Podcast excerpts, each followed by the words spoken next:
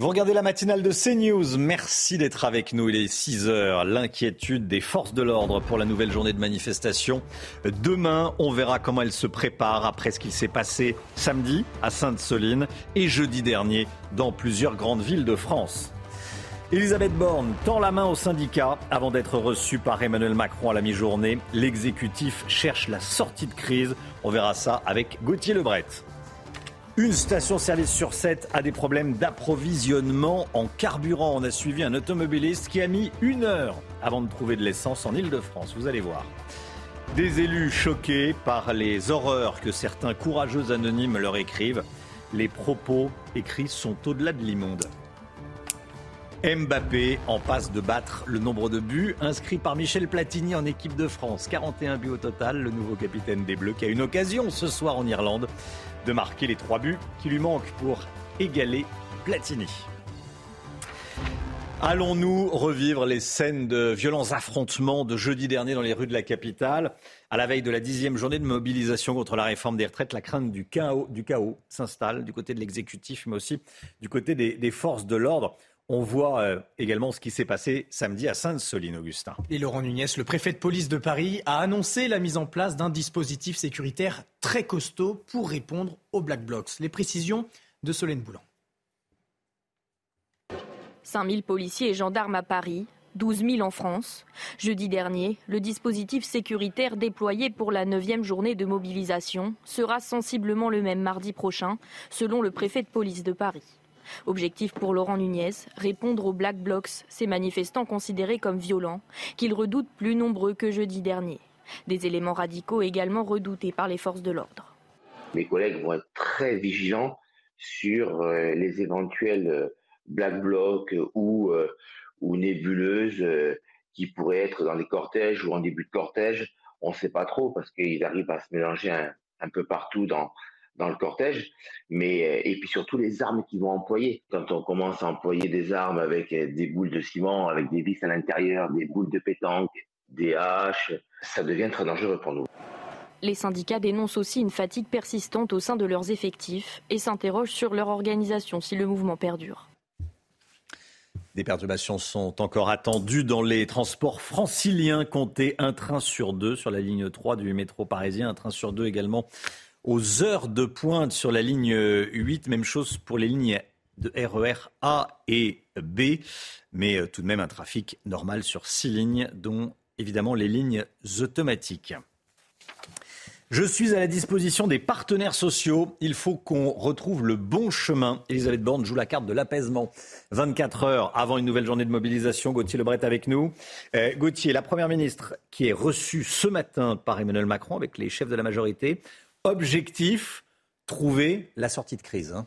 Absolument. Alors elle dit qu'elle veut mettre de l'apaisement avec les syndicats. Évidemment, ça tranche par rapport à l'interview de la semaine dernière euh, d'Emmanuel Macron. Elle est prête comme le président, c'est ce qu'il a dit en fin de semaine, à recevoir l'intersyndicale, mais sur d'autres sujets que celui des retraites. Donc euh, l'intersyndicale risque pour la Première ministre de lui répondre non. Ensuite, Elisabeth Borne affirme effectivement à l'agence France Presse qu'elle ne veut pas utiliser de 49.3 hormis pour les textes budgétaires. En fait, c'est une fausse annonce puisque euh, Elisabeth Borne a utilisé 11 49.3 jusqu'ici et tous justement sur des textes budgétaires. Le grand sacrifié, ça sera le texte sur euh, l'immigration qui va être découpé, repoussé et donc sur lequel elle ne fera pas visiblement visiblement usage euh, du 49.3. La semaine euh, du 3 avril, Elisabeth Borne veut recevoir les chefs de groupe et de partis de l'opposition pour tenter d'élargir sa majorité. C'est la mission euh, que lui a fixée le président de la République. Élargir cette majorité, elle l'avait tenté il y a dix mois quand elle était arrivée à Matignon, quand elle était nommée à Matignon.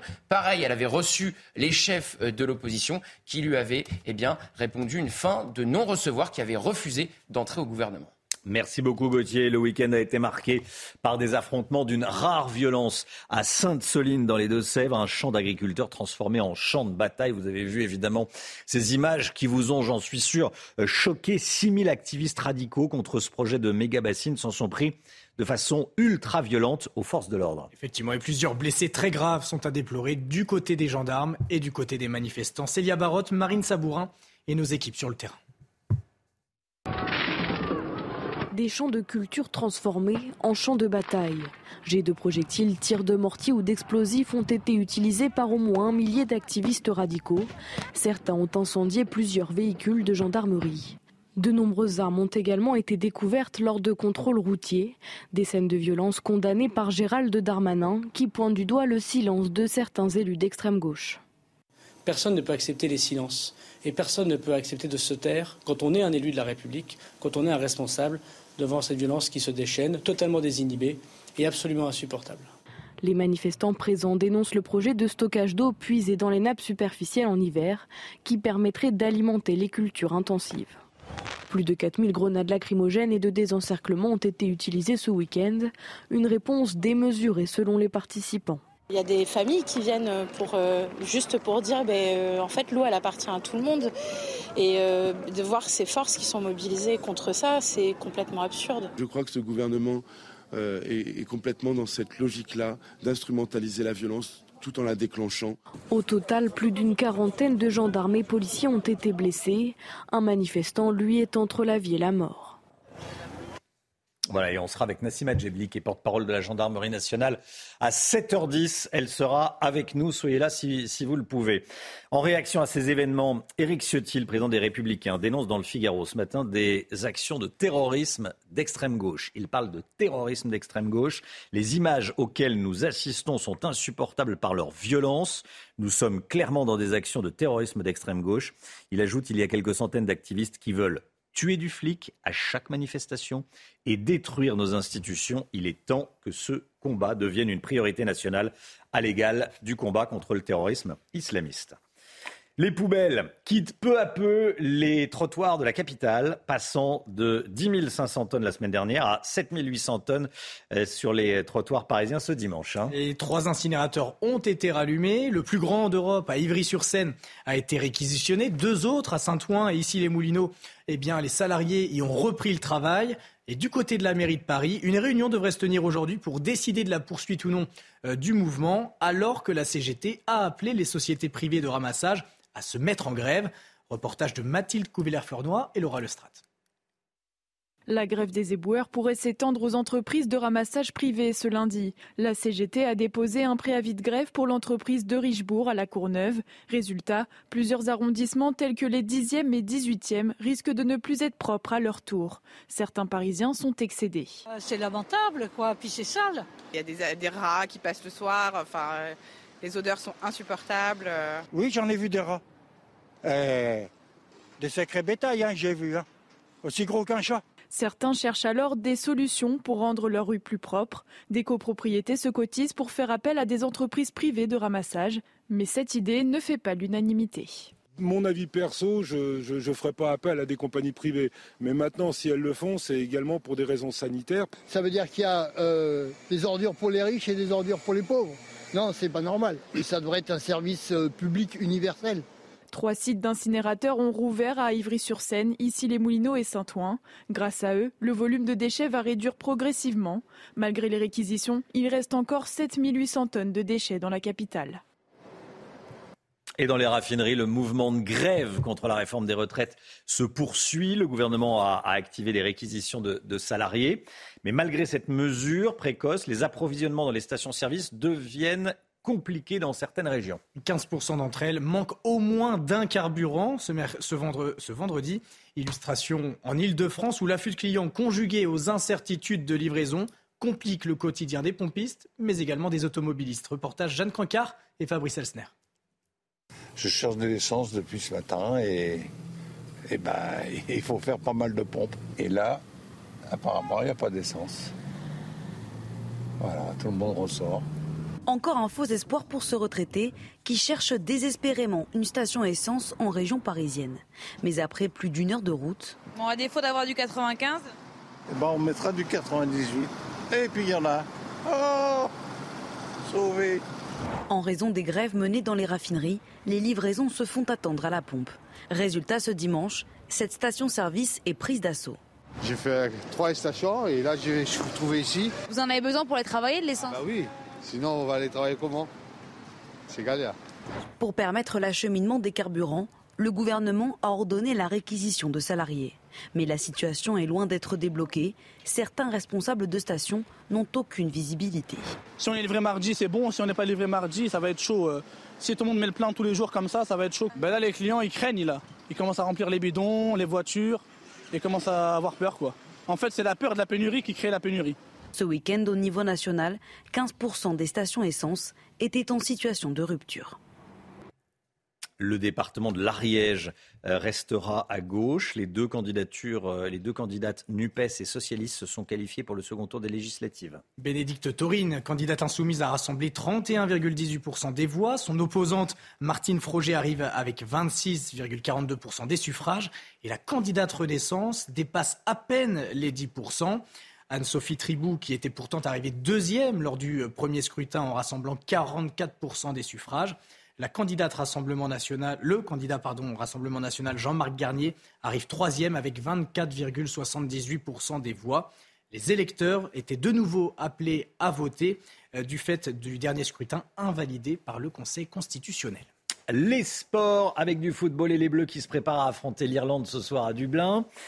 Kylian Mbappé a assuré hier vouloir aborder cette deuxième rencontre des éliminatoires à l'Euro 2024 avec le même esprit que face aux Pays-Bas. Ça leur a plutôt euh, porté chance. Hein. Effectivement, si on peut toujours. si on veut parler de chance, mais enfin, en tout cas, ils ont gagné. Si on peut toujours se rendre les matchs faciles, on va continuer comme ça, à déclarer le capitaine des Bleus en conférence de presse. Aujourd'hui, cinquième meilleur buteur de l'histoire de l'équipe de France avec 30, 38 buts. L'attaquant a également les yeux rivés sur Michel Platini et ses 41 réalisations. Écoutez-le. Bah, c'est à la fois un honneur et c'est à la fois la, prochaine cible à battre. C'est comme ça. Euh, je vais continuer mon chemin jusqu'en haut.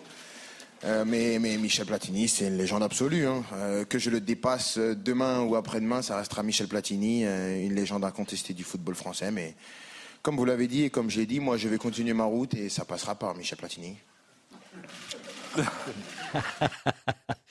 voilà. Première étape, Michel Platini. Puis ensuite, objectif, Giroud, qui en est à 53 buts en, en bleu. Allez, restez bien avec nous. Dans euh, un instant, on va continuer à parler de l'actualité, évidemment, et de ces méthodes de combat élaborées par les Black Blocs. Méthodes ultra-violentes, individus radicaux qui n'ont rien de manifestant, sont des individus, des terroristes, certains les qualifient de terroristes d'extrême gauche.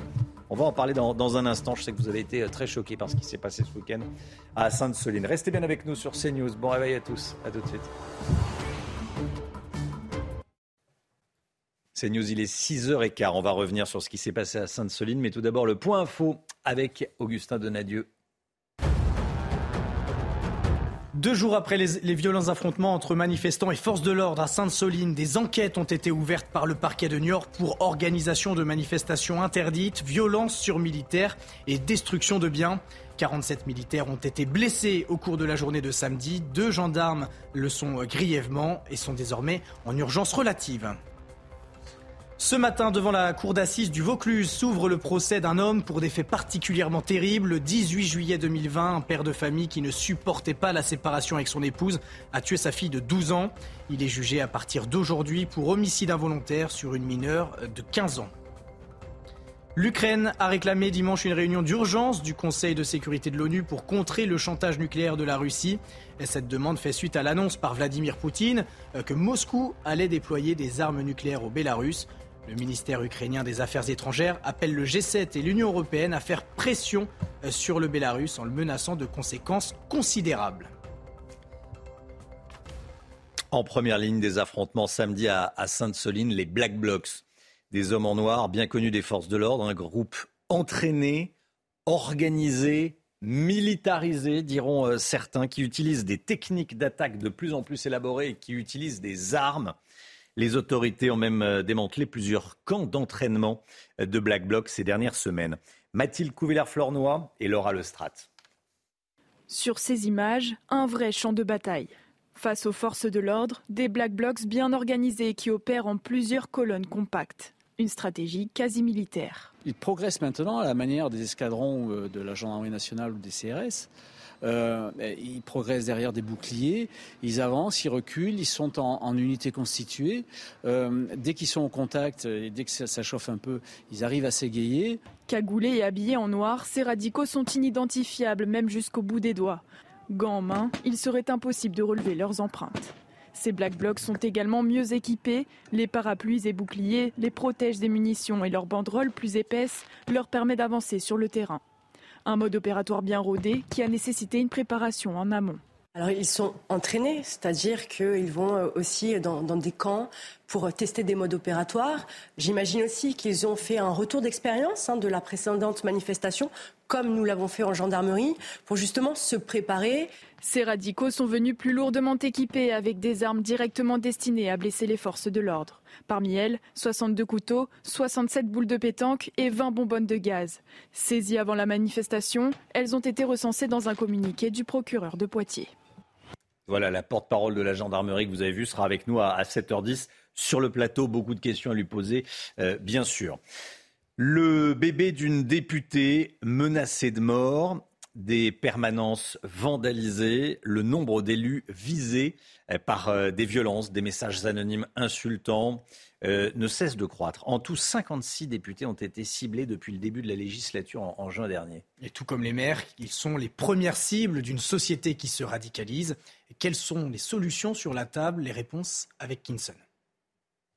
Une menace de plus, la menace de trop pour Aurore Berger qui a rendu public sur Twitter une lettre manuscrite et anonyme reçue dernièrement. Il est si petit son rejeton, il ne pourra pas s'enfuir. Feu, batte de baseball, barre de fer, tout est bon pour vous éradiquer. Yael Braun-Pivet a quant à elle porté plainte après avoir reçu des menaces antisémites du même auteur, selon elle, que la chef de file des députés Renaissance. Sale truie juive, ziklombée. Voilà ce que j'ai reçu. Jamais je n'imaginais en m'engageant que je subirais l'antisémitisme, le sexisme, la violence. Je pense aussi aux autres élus ciblés, mais l'engagement politique reste nécessaire. Dans un contexte de tension maximale liée à la contestation de la réforme des retraites, les députés favorables au texte subissent une vague d'insultes et d'intimidations des menaces personnelles sur ses enfants, des dégradations sur sa permanence. Ce qu'on assiste actuellement, c'est sans précédent. En quelques jours, une vingtaine de députés de la majorité et de LR ont été visés, portant leur nombre à 56 depuis le début de la mandature. La véritable solution, c'est essayer de relégitimer euh, justement les élus et, la démocratie. Mais ça, c'est une difficulté euh, au long cours. L'Assemblée nationale a annoncé qu'elle se porterait systématiquement partie civile lorsque des députés déposeront plainte. C'est particulièrement horrible, évidemment, euh, sans aucun courage, bien sûr, puisque c'est jamais signé. Ces, messages, déjà, il ne faut pas les écrire, mais accessoirement pas les penser. Et, euh, en plus, c'est souvent envoyé ça, tout le temps, de façon anonyme, bien sûr, parce que ces gens-là n'ont aucun courage. Ces images impressionnantes des dégâts laissés par plusieurs tornades vendredi aux États-Unis. Elles ont traversé l'État du Mississippi, du Mississippi sur plus de 150 km. Vous voyez ces images? Les habitations sont ravagées. Euh, le bilan est toujours de 25 décès et plusieurs dizaines de blessés selon les autorités. Joe Biden ordonne le déploiement de l'aide fédérale. Elisabeth Guedel, sur place, en direct, correspondante de, de CNews aux États-Unis. Bonjour Elisabeth. Bonjour Romain. Quelle est la situation sur place?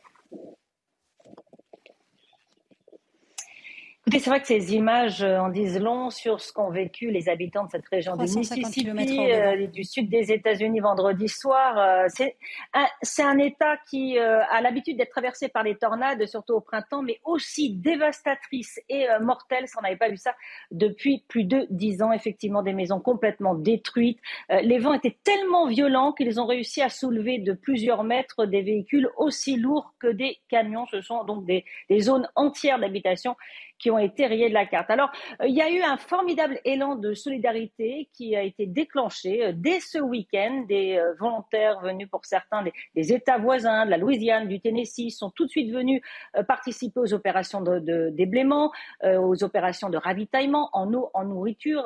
des gens ont complètement, ont tout perdu. Ils n'ont plus rien. Donc, ces opérations étaient très importantes. Joe Biden, effectivement, a déclenché l'état d'urgence qui permet d'avoir plus de moyens, notamment militaires, mais le président américain n'a pas dit s'il allait euh, venir sur place, euh, tout simplement parce que la météo va continuer à se déchaîner, malheureusement pour tous ces Américains qui viennent d'être frappés très durement par les dernières tornades, et eh bien de nouvelles tempêtes très violentes sont annoncées pour les prochaines heures dans plusieurs États du Sud, dont le Mississippi. Elisabeth Guedel, en direct des États-Unis. Merci beaucoup, Elisabeth. Il est 6h22. Restez bien avec nous. Changer d'heure, est-ce que ça permet vraiment de faire des économies d'énergie? Les réponses très précises de Lomique Guillot dans un instant. À tout de suite. Rendez-vous avec Pascal Pro dans l'heure des pros, du lundi au vendredi de 9h à 10h30. 6h25, l'économie. Nous avons tous avancé nos montres d'une heure ce week-end pour passer à l'heure d'été. Une habitude prise il y a bientôt 50 ans pour économiser l'énergie. Mais aujourd'hui, cette mesure est-elle toujours efficace, le Guillaume?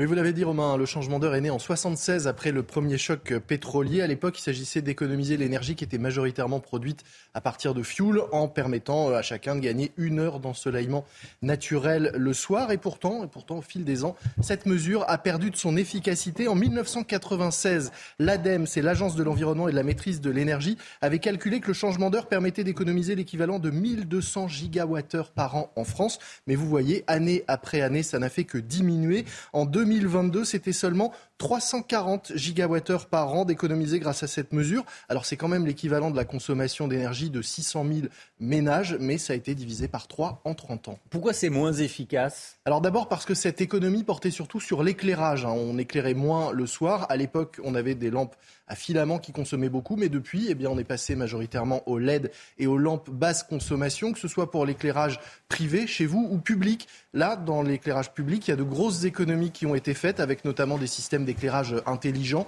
et puis l'extinction euh, des lumières la nuit dans certaines communes. Autre point, c'est une mesure qui à l'époque avait été bien comprise, bien adoptée, mais qui a perdu de son efficacité avec le temps parce qu'elle est moins comprise. Les gens ne savent plus à quoi ça sert ni à quoi ça correspond. En 2018, la Commission européenne avait lancé une consultation publique et 84% des, répondants avaient dit qu'ils étaient opposés à cette mesure et souhaitaient la fin de l'heure d'été et de l'heure d'hiver. En cas d'abandon, chacun voulait rester plutôt à l'heure d'été en majorité, mais avec le Covid, les États membres ont décidé qu'il y avait, enfin, se sont retrouvés avec d'autres priorités à gérer et ont décidé de sursoir à hmm. l'abandon de cette mesure. Bon, faut vraiment conserver ce changement d'heure ou pas? Eh bien, la question se pose malgré tout, hein, parce que d'abord, on pourrait se dire qu'une économie d'énergie en ce moment, même si elle est faible, elle est bonne à prendre.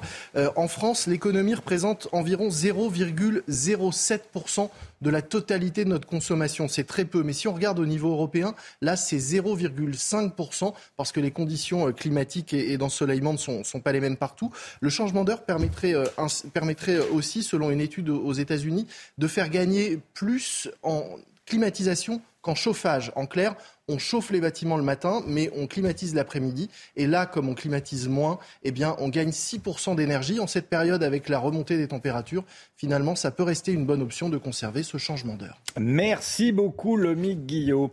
Dans un instant, un nouveau journal. Hein, on verra qu'on se dirige peut-être vers une amélioration du ramassage des poubelles dans la capitale. J'y bien peut-être, on sera sur le terrain. Mais tout d'abord, le temps, Alexandra Blanc. La météo avec People and Baby. Des crèches où les enfants apprennent en s'amusant.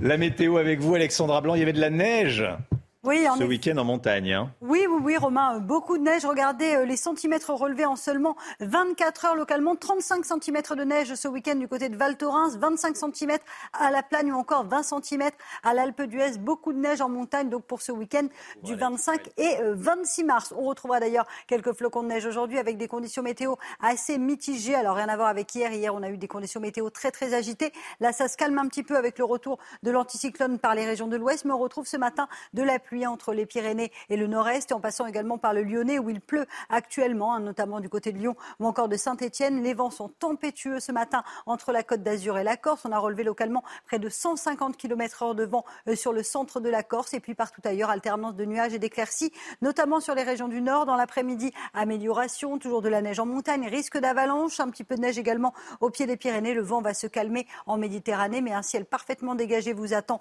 autour du golfe du Lion et puis sur les régions du nord. Attention, quelques giboulées, quelques averses attendues, notamment sur le nord-est. Les températures, eh bien, elles sont fraîches ce matin, 1 à 2 degrés entre Nancy et euh, la région euh, Champagne. On retrouve 10 degrés à Marseille et dans l'après-midi, les températures repassent en dessous des normales avec 12 degrés à Paris, 8 degrés en moyenne du côté de Nancy. Vous aurez 15 degrés à Toulouse et tout de même 21 degrés du côté de Nice. Regardez, du côté de Serre Chevalier, eh bien, des conditions météo assez agréables, notamment pour la journée de dimanche avec le Grand Prix. Vous le voyez, 1850 participants ce week-end. C'était la météo avec People and Baby. Des crèches où les enfants apprennent en s'amusant. Vous regardez la matinale de CNews. Merci d'être avec nous en ce lundi 26 mars. Il est 6h30. Est-ce que l'on va vers une amélioration dans le ramassage des poubelles dans la capitale? Des assemblées générales doivent se tenir aujourd'hui. Même s'il y a du mieux, il reste tout de même près de 8000 tonnes de poubelles dans les rues. Marine Sabourin en direct du 15e arrondissement. A tout de suite, Marine. On va revenir sur ce qui s'est passé ce week-end à Sainte-Soline. Des méthodes ultra-violentes ont été utilisées par des individus venant parfois de l'étranger. On sera avec Adrien Spiteri sur place. Le RN semble bénéficier de la période selon les sondages, ce qui incite Emmanuel Macron à éloigner la perspective d'une dissolution de l'Assemblée nationale. On y reviendra avec Gauthier Lebret. A tout de suite Gauthier. Un père de famille va être jugé à partir d'aujourd'hui à Avignon. Il est accusé d'avoir tué sa fille de 12 ans pour se venger de sa femme qui le quittait. On sera sur place avec Noémie Schulz à Avignon. Et puis Vladimir Poutine veut installer des missiles nucléaires en Biélorussie. Il se rapproche de l'Europe. On sera en direct avec le général Clermont. Les poubelles disparaissent un peu des trottoirs de la capitale, passant de 10 500 tonnes la semaine dernière à 7 800 tonnes de déchets ce dimanche. Trois incinérateurs ont repris du service, ont été rallumés. Le plus grand d'Europe à Ivry-sur-Seine a été réquisitionné. Deux autres à Saint-Ouen et ici les Moulineaux, où les salariés ont, repris le travail. Du côté de la mairie de Paris, une réunion devrait se tenir aujourd'hui pour décider de la poursuite du mouvement, en tout cas dans le service euh, propreté de la mairie de Paris, alors que la CGT a appelé des salariés de la société de Richebourg à faire grève à partir d'aujourd'hui. Marine Sabourin, vous êtes dans le 15e à Paris, 15e arrondissement. Un arrondissement qui est censé voir une amélioration, mais euh, de là où vous êtes, ça ne saute pas aux yeux l'amélioration. Hein. Mais la situation reste encore euh, compliquée. Hein. Comme vous pouvez le voir sur les images d'Olivier Gomeuf, dans cette rue euh, Beaugrenelle, il y a des euh, poubelles partout hein, qui s'entassent. Il y a plus d'un mètre cinquante de poubelles tout le long de la rue. Tous les dix mètres, il y a des poubelles. Et donc, vous le disiez, il y, a, il y avait 10 000 tonnes la semaine dernière. Nous en sommes à à peu près 8 000. Donc, on est passé sous le, sous le seuil symbolique des 10 000 tonnes. Mais hier, il y avait 160 camions qui ramassaient les déchets. C'est deux fois plus qu'un dimanche habituel. Puis il y a aussi, vous le disiez, la société euh, de Richebourg. Il y a une assemblée euh, générale aujourd'hui pour décider si les salariés vont se mettre en grève ou non.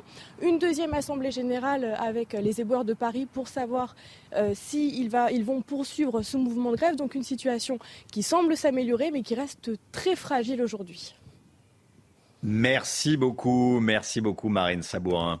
Sainte-Soline, on va revenir sur ce qui s'est passé à Sainte-Soline dans les Deux-Sèvres. 3200 policiers et gendarmes étaient encore déployés hier pour euh, contenir les, rassemblements euh, qui ont euh, pu perdurer ici ou là. Des enquêtes après les affrontements à Sainte-Soline. Il y a plusieurs enquêtes. Je voudrais qu'on fasse le point avec nos envoyés spéciaux sur place. Le calme est revenu. Ici à Sainte-Soline, les gendarmes surveillent toujours activement la zone menant à la méga-bassine. Les véhicules incendiés par les manifestants sont enlevés de la zone alors que l'odeur de brûlé était encore très vive ce dimanche. Les stigmates de cette violence sont visibles autour de la bassine. On voit de nombreux pavés qui avaient été jetés sur les forces de l'ordre. Également les 4000 grenades lacrymogènes et de désencerclement qui ont été utilisées par les policiers et gendarmes pour disperser la foule. Officiers euh, judiciaires, eux, tentent sur place de trouver les projectiles des manifestants pour trouver d'éventuelles empreintes qui permettraient ensuite d'engager des poursuites. Les manifestants, quant à eux, étaient à Mel ce dimanche où des animations ont eu lieu, des débats également autour de la question de l'eau. Tous dénoncent les violences dont ils auraient été victimes et semblent globalement satisfaits du week-end, notamment d'avoir pu s'approcher de la méga bassine et d'avoir réuni, selon eux, près de 30 000 personnes. 17 enquêtes judiciaires ont été ouverte à l'IGPN, la police des polices, depuis le début des manifestations contre la réforme des retraites le 19 janvier dernier. Un chiffre évolutif selon la, la directrice de l'inspection générale de la police nationale. Des perturbations encore attendues dans les transports franciliens demain. Hein. Comptez un train sur deux sur la ligne 3 du métro parisien, un train sur deux également aux heures de pointe sur la ligne 8. Même chose pour les lignes de RER e A et B, mais tout de même un trafic normal sur six lignes, dont évidemment les lignes automatiques. Et comme tous les matins, on vous, on vous consulte dans la matinale de CNews. Est-ce que la situation sociale va se calmer selon vous? On vous a posé la question. Écoutez. Non, je pense que la situation ne va pas se calmer. Je pense que ça, va merdouiller. Pour, euh, pour toutes les personnes qui font grève euh, aujourd'hui, c'est des retenues sur salaire, donc euh, ça ne pourra pas durer éternellement. C'est clair et net que ça va continuer, je pense. Un peu comme à l'instar des Gilets jaunes où ça a duré un an, un an et demi, je crois. Donc oui, ça va continuer, mais ça va finir par redescendre comme toujours. Aujourd'hui, de mon point de vue, on est rentré plus dans une situation qui est contre l'univers politique plutôt que contre la réforme. Et je pense qu'effectivement, il va falloir revoir euh, euh, bah, tout simplement euh, les partis politiques. Ce matin, devant la cour d'assises du Vaucluse, s'ouvre le procès d'un homme pour des faits particulièrement horribles. Le 18 juillet 2020, un père de famille qui ne supportait pas la séparation d'avec son épouse a tué sa fille adolescente. Il est il est jugé hein, à partir d'aujourd'hui, Augustin. Hein. Oui, tout à fait. Il est jugé à partir d'aujourd'hui pour homicide involontaire sur une mineure de 15 ans. Le sujet de Noémie Schulz. C'est depuis l'île de la Barthelasse, en plein cœur d'Avignon, que le père de famille a jeté Sarah dans le Rhône, pieds et mains liés. Au policier, il a d'abord parlé d'un accident avant de reconnaître avoir noyé sa fille sous le coup d'une pulsion causée selon lui par des messages de son ex-compagne. L'enquête a permis de démontrer que cet homme était violent envers la mère de Sarah depuis des années et ne supportait pas d'avoir été quitté. Pour cet avocat, il s'en est pris à son enfant pour mieux se venger de son ex-femme. Il avait deux solutions, euh, et encore une fois, je parle de manière très mesurée. La première, c'était de s'en prendre physiquement à, cette, à cette maman. La deuxième, et c'est peut-être parce qu'il a eu le déclic à cet instant, c'était s'en prendre à l'enfant c'est le choix qu'il a fait, à mon sens, et c'est en tout cas la lecture que nous faisons de, ce dossier. Le choix délibéré de s'en prendre à la petite Sarah pour définitivement anéantir la maman qui lui refusait la poursuite de la relation sentimentale. En Espagne, les associations de défense des femmes victimes de violences conjugales parlent pour de telles affaires de féminicide par procuration. Pour cet infanticide, l'accusé encourt la prison à perpétuité. Le verdict est attendu mercredi. Voilà, et on sera en direct avec Noémie Schulz à, 8 heures depuis, euh, depuis Avignon. Ces images impressionnantes des dégâts causés par euh, plusieurs tornades vendredi aux États-Unis, elles ont traversé l'État du Mississippi, ravageant les habitations. le bilan est toujours de 25 décès et plusieurs dizaines de blessés, selon les autorités. Euh, Joe Biden a ordonné hier le déploiement de l'aide fédérale. On fait le point. On fera le point plus tard avec Célia Barotte. Voilà, ces images parlent d'elles-mêmes. Euh, images de, dégâts, les habitants ont tout perdu. Hein. Des vents à 350 km/h au passage de la tornade. Les sports avec du rugby et le Racing, le Racing 92 qui crée l'exploit en s'imposant 17 à 13 face au Stade français.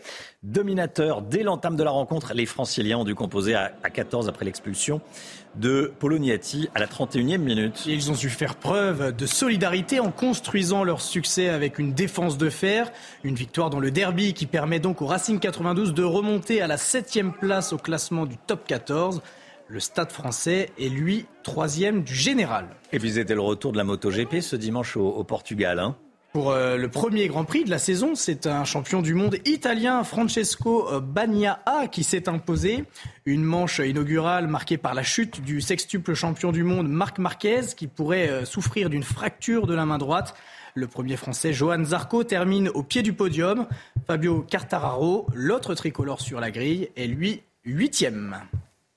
Restez bien avec nous. Dans un instant, on sera en direct avec le général Clermont. On va parler des intentions de Vladimir Poutine d'installer des armes nucléaires russes en Biélorussie. Se rapproche de, de l'Europe. Faut-il s'inquiéter de quelles armes parle-t-on exactement? Restez bien avec nous sur CNews. À tout de suite.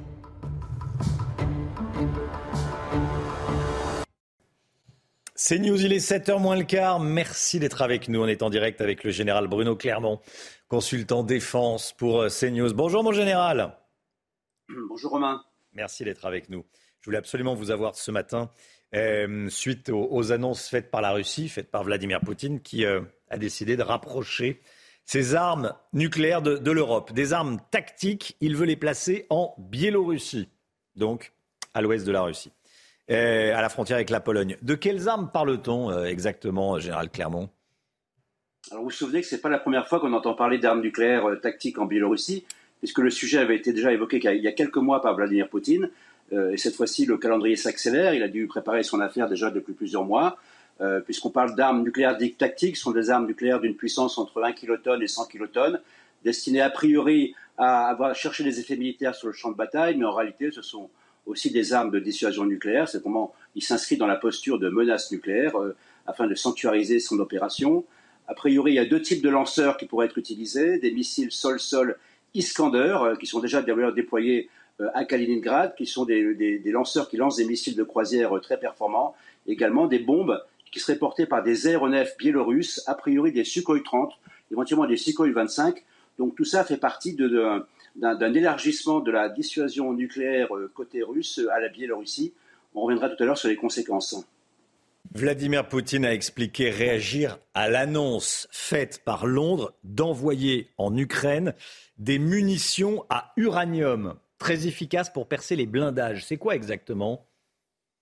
Vous avez raison, c'est assez surprenant parce qu'il n'y a aucun rapport entre un obus à uranium appauvri et une arme nucléaire tactique un obus à uranium appauvri, c'est un, obus dont les qui s'appuie sur les propriétés d'un isotope de l'uranium qui est un sous-produit de l'enrichissement, qui permet aux obus tirés par les chars britanniques en l'occurrence d'avoir une grande capacité de perforation, mais en aucun cas ce sont des armes nucléaires. Ces armes, ces obus à uranium appauvri sont à peu près en service dans toutes les armées du monde, y compris l'armée française. Elles sont peu utilisées parce qu'elles peuvent effectivement avoir des conséquences si elles sont utilisées en très grande quantité compte tenu de leur niveau de radioactivité, mais le niveau de radioactivité emporté par ces obus est euh, un niveau inférieur à l'uranium naturel et également est donc très très faible. Il faut une très grande quantité pour euh, avoir des effets et dans tous les cas, ils ne sont pas interdits et, les effets qu'ils provoquent sur l'organisme sont très inférieurs aux millions d'obus qui ont actuellement été tirés par exemple sur le théâtre ukrainien euh, par les Russes et les Ukrainiens. Hmm. Général Clermont, est-ce qu'on passe un nouveau cap dans les tensions entre la Russie et l'OTAN avec euh, ce qu'annonce Vladimir Poutine? La réponse est non et, non et oui. Non, parce qu'en réalité, cette historique nucléaire, cette, menace permanente euh, qui, cherche à, sanctuariser l'opération n'est pas une nouveauté. Euh, les armes nucléaires, tactiques ou pas tactiques, il y a plusieurs milliers de têtes qui sont déployées en Russie, avec des portées qui, dans tous les cas, menacent à la fois des objectifs civils ou des objectifs militaires. Donc on, est vraiment dans, le renouvellement constant de cette menace nucléaire euh, brandie par Vladimir Poutine.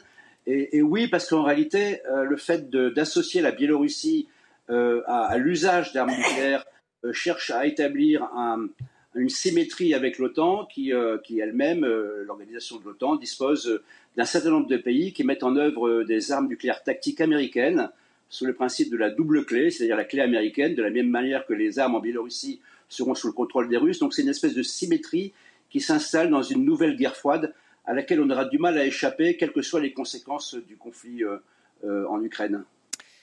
Général Bruno Clermont en direct avec nous. Merci beaucoup d'avoir été avec nous ce matin pour nous éclairer. Bonne journée à vous. 6h46. Bon réveil à tous, c'est le point info, tout ce qu'il faut savoir dans l'actualité avec Augustin Donadieu. Elisabeth Borne est attendue à l'Elysée par le président de la République Emmanuel Macron pour un entretien en tête à tête. Ils seront rejoints par les patrons de groupes parlementaires, chefs de parti et quelques membres du gouvernement. Objectif pour la Première ministre, élargir la majorité. La CGT appelle à la grève les salariés de la société de Richebourg en charge du ramassage des poubelles dans cinq arrondissements de la capitale. Une assemblée décisive doit se tenir dans la journée. Même chose du côté de la mairie de Paris où une réunion devrait permettre de décider de la poursuite du mouvement. Et les dégâts impressionnants laissés par plusieurs tornades vendredi aux États-Unis. Elles ont traversé l'État du Mississippi sur plus de 150 km. Le bilan est toujours de 25 décès et plusieurs dizaines de blessés selon les autorités. Joe Biden a ordonné hier le déploiement de l'aide fédérale afin d'aider les populations touchées. Le Rassemblement national semble être le vainqueur à ce stade de la séquence politique, comme on dit, de ce moment politique compliqué, c'est le moins qu'on puisse dire, autour de la réforme des retraites. C'est en tout cas ce qui ressort d'un sondage IFOP pour le JDD et qui a été publié hier et sur lequel on va revenir avec vous, euh, Gauthier Lebret, parce que ça a un impact sur ce que pourrait décider Emmanuel Macron dans les euh, jours et les semaines à venir. Restez bien avec nous sur CNews, à tout de suite.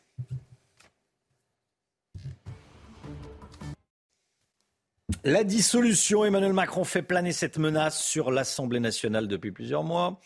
Gauthier Lebret, vous nous dites ce matin qu'Emmanuel Macron ne fera jamais le choix de dissoudre l'Assemblée nationale. Pourquoi? Eh bien parce que ça serait du sabotage, tout simplement, euh, Romain. Alors déjà parce qu'hier, lors d'une législative partielle dans l'Ariège, la candidate macroniste a divisé son score par deux par rapport à juin. Elle a perdu 10 points. Elle termine quatrième. Elle était au second tour il y a 9 mois. Et donc, selon un sondage de l'IFOP paru hier dans le JDD, eh bien, l'IFOP vient confirmer que le RN est le grand gagnant de cette séquence des retraites. Le parti de Marine Le Pen gagne 7 points par rapport à juin et fait ses meilleurs scores dans les catégories les plus hostiles à la réforme des retraites. Donc Marine Le Pen semble avoir gagné le leadership de l'opposition à cette réforme, malgré son absence euh, des cortèges de l'intersyndicale et sa relative discrétion lors des débats. Alors, selon ce sondage, les résultats pour Renaissance et Emmanuel Macron seraient en chute libre oui, si euh, les élections avaient lieu le week-end prochain, donc le RN arriverait en tête devant la NUPES qui est stable et la majorité présidentielle qui s'écroule euh, de 5 points. Ce qui veut dire qu'en cas de dissolution, Emmanuel Macron perdrait plus de 50 sièges à l'Assemblée. Autant dire qu'il n'a, mais alors, aucun intérêt à euh, dissoudre. Et puis, enseignement euh, de cette enquête, les jeunes votent très peu pour Renaissance, encore moins euh, qu'avant. C'est la France qui ne travaille pas ou qui ne travaille plus qui vote pour le président. D'ailleurs, c'est à eux, aux retraités, qu'Emmanuel Macron s'est adressé la semaine dernière au journal de 13 heures comme pour les rassurer. Emmanuel Macron veut incarner l'ordre face au retour de la violence avec un espoir que les Français, lassés par ces scènes, se retournent vers la figure d'autorité du chef de l'État comme pour les Gilets jaunes, comme avec euh, l'effet drapeau après le déclenchement de la guerre en Ukraine, en cas de crise, certains se retournent vers donc cette figure d'autorité qu'incarne Emmanuel Macron pour le moment. Alors ça marche pas du tout. Euh, Gérald Darmanin en tête avec d'autres ministres, ça a d'ailleurs commencé sur ce plateau, multiplie les sorties euh, médiatiques pour incarner le parti de l'ordre en pointant la responsabilité de la France insoumise et de Jean-Luc Mélenchon qui, selon l'Élysée, veut une révolution et la disparition du bloc central pour jouer son duel dans quatre ans avec Marine Le Pen. Demain donc nouvelle journée de mobilisation. Si le pour pourrissement continue. L'Elysée espère en tirer profit. Paris risqué, car depuis qu'il est au pouvoir, Emmanuel Macron enchaîne les crises et les périodes de désordre. Il ne faudrait pas, pour lui, que les Français le rendent définitivement responsable.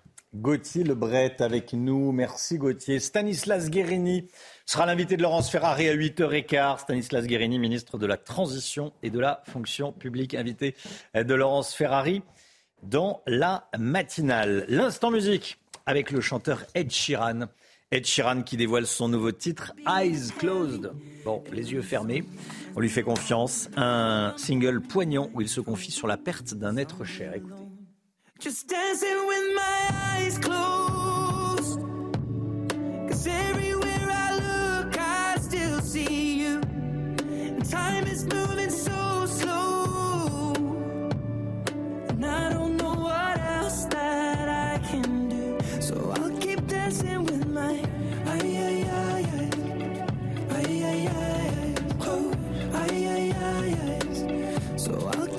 delusion is here again, and I think you'll come home soon. But what brings me right back in? Then it's only me that's in this room. I guess I could just pretend the colors are more than blue, but I lost more than my friend. I can't help but missing you I pictured this month a little bit different. No one is ever ready. And when it unfolds, you get in a hole. Oh, how can it be this heavy? everything changes, nothing's the same. Except the truth is now you're gone. Life just goes on. So I'm dancing with my eyes closed. Everywhere I look, I still see you. And time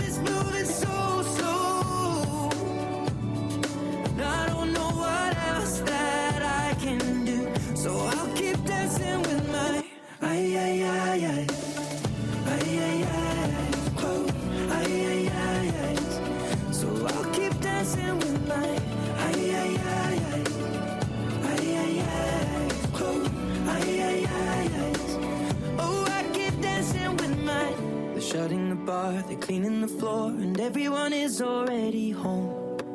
But I'm on my own. Still dancing with my eyes closed. C'est News, il est 6h56. Merci d'être avec nous. Dans un instant, on va revenir sur ce qui s'est passé ce week-end en pensant à ce qui va se passer demain, nouvelle journée de manifestation. Euh, il y a eu Sainte-Soline samedi. Il y a eu la journée de manifestation qui s'est terminée dans la violence jeudi dernier. Que va-t-il se passer demain? On va y revenir euh, tout au long de la, de la matinale et notamment dans, dans le journal de 7 heures. Tout d'abord, le point météo avec, avec Alexandra Blanc, évidemment. La météo avec People and Baby. Des crèches où les enfants apprennent en s'amusant.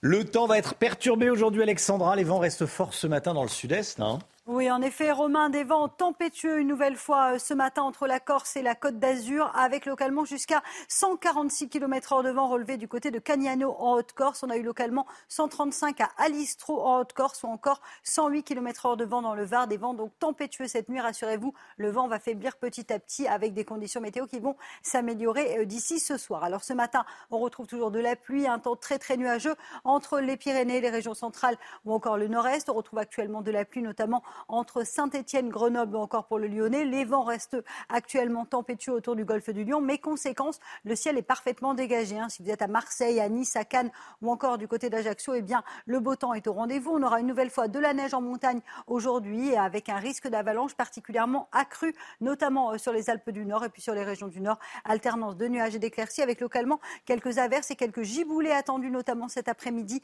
sur les régions euh, du Nord, au nord de la Seine, avec un temps assez variable également après-midi euh, sur le nord-est. Le risque d'avalanche se maintient en montagne et ce sera globalement l'amélioration grâce à qui? Eh bien, grâce au retour de l'anticyclone qui regonfle par l'Atlantique. Et donc, si vous êtes sur la façade ouest, le temps va s'améliorer. Rien à voir avec ce que vous avez eu hier. Hier, on a eu beaucoup de vent sur la façade atlantique. Là, ça va vraiment se calmer. Le vent se calmera également autour du golfe du Lion avec du grand beau temps. Les températures hivernales, températures froides ce matin, retour de quelques gelées, un petit degré seulement du côté de Nancy, deux petits degrés en Champagne encore 3 degrés à Lille, seulement 6 degrés pour le Pays Basque et dans l'après-midi, on sera en moyenne 2 à 4 degrés en dessous des normales de saison, 12 à Paris, 10 degrés en Bourgogne, 15 degrés en moyenne du côté de Toulouse, 14 degrés en Bretagne, mais tout de même 21 degrés du côté de Nice. La suite du programme, un temps assez mitigé tout au long de la semaine, perturbations sur les régions du Nord, beaucoup de vent également, et puis côté température, ça restera frais demain, avant un redout prévu surtout entre mercredi et jeudi, avec de nouveau des températures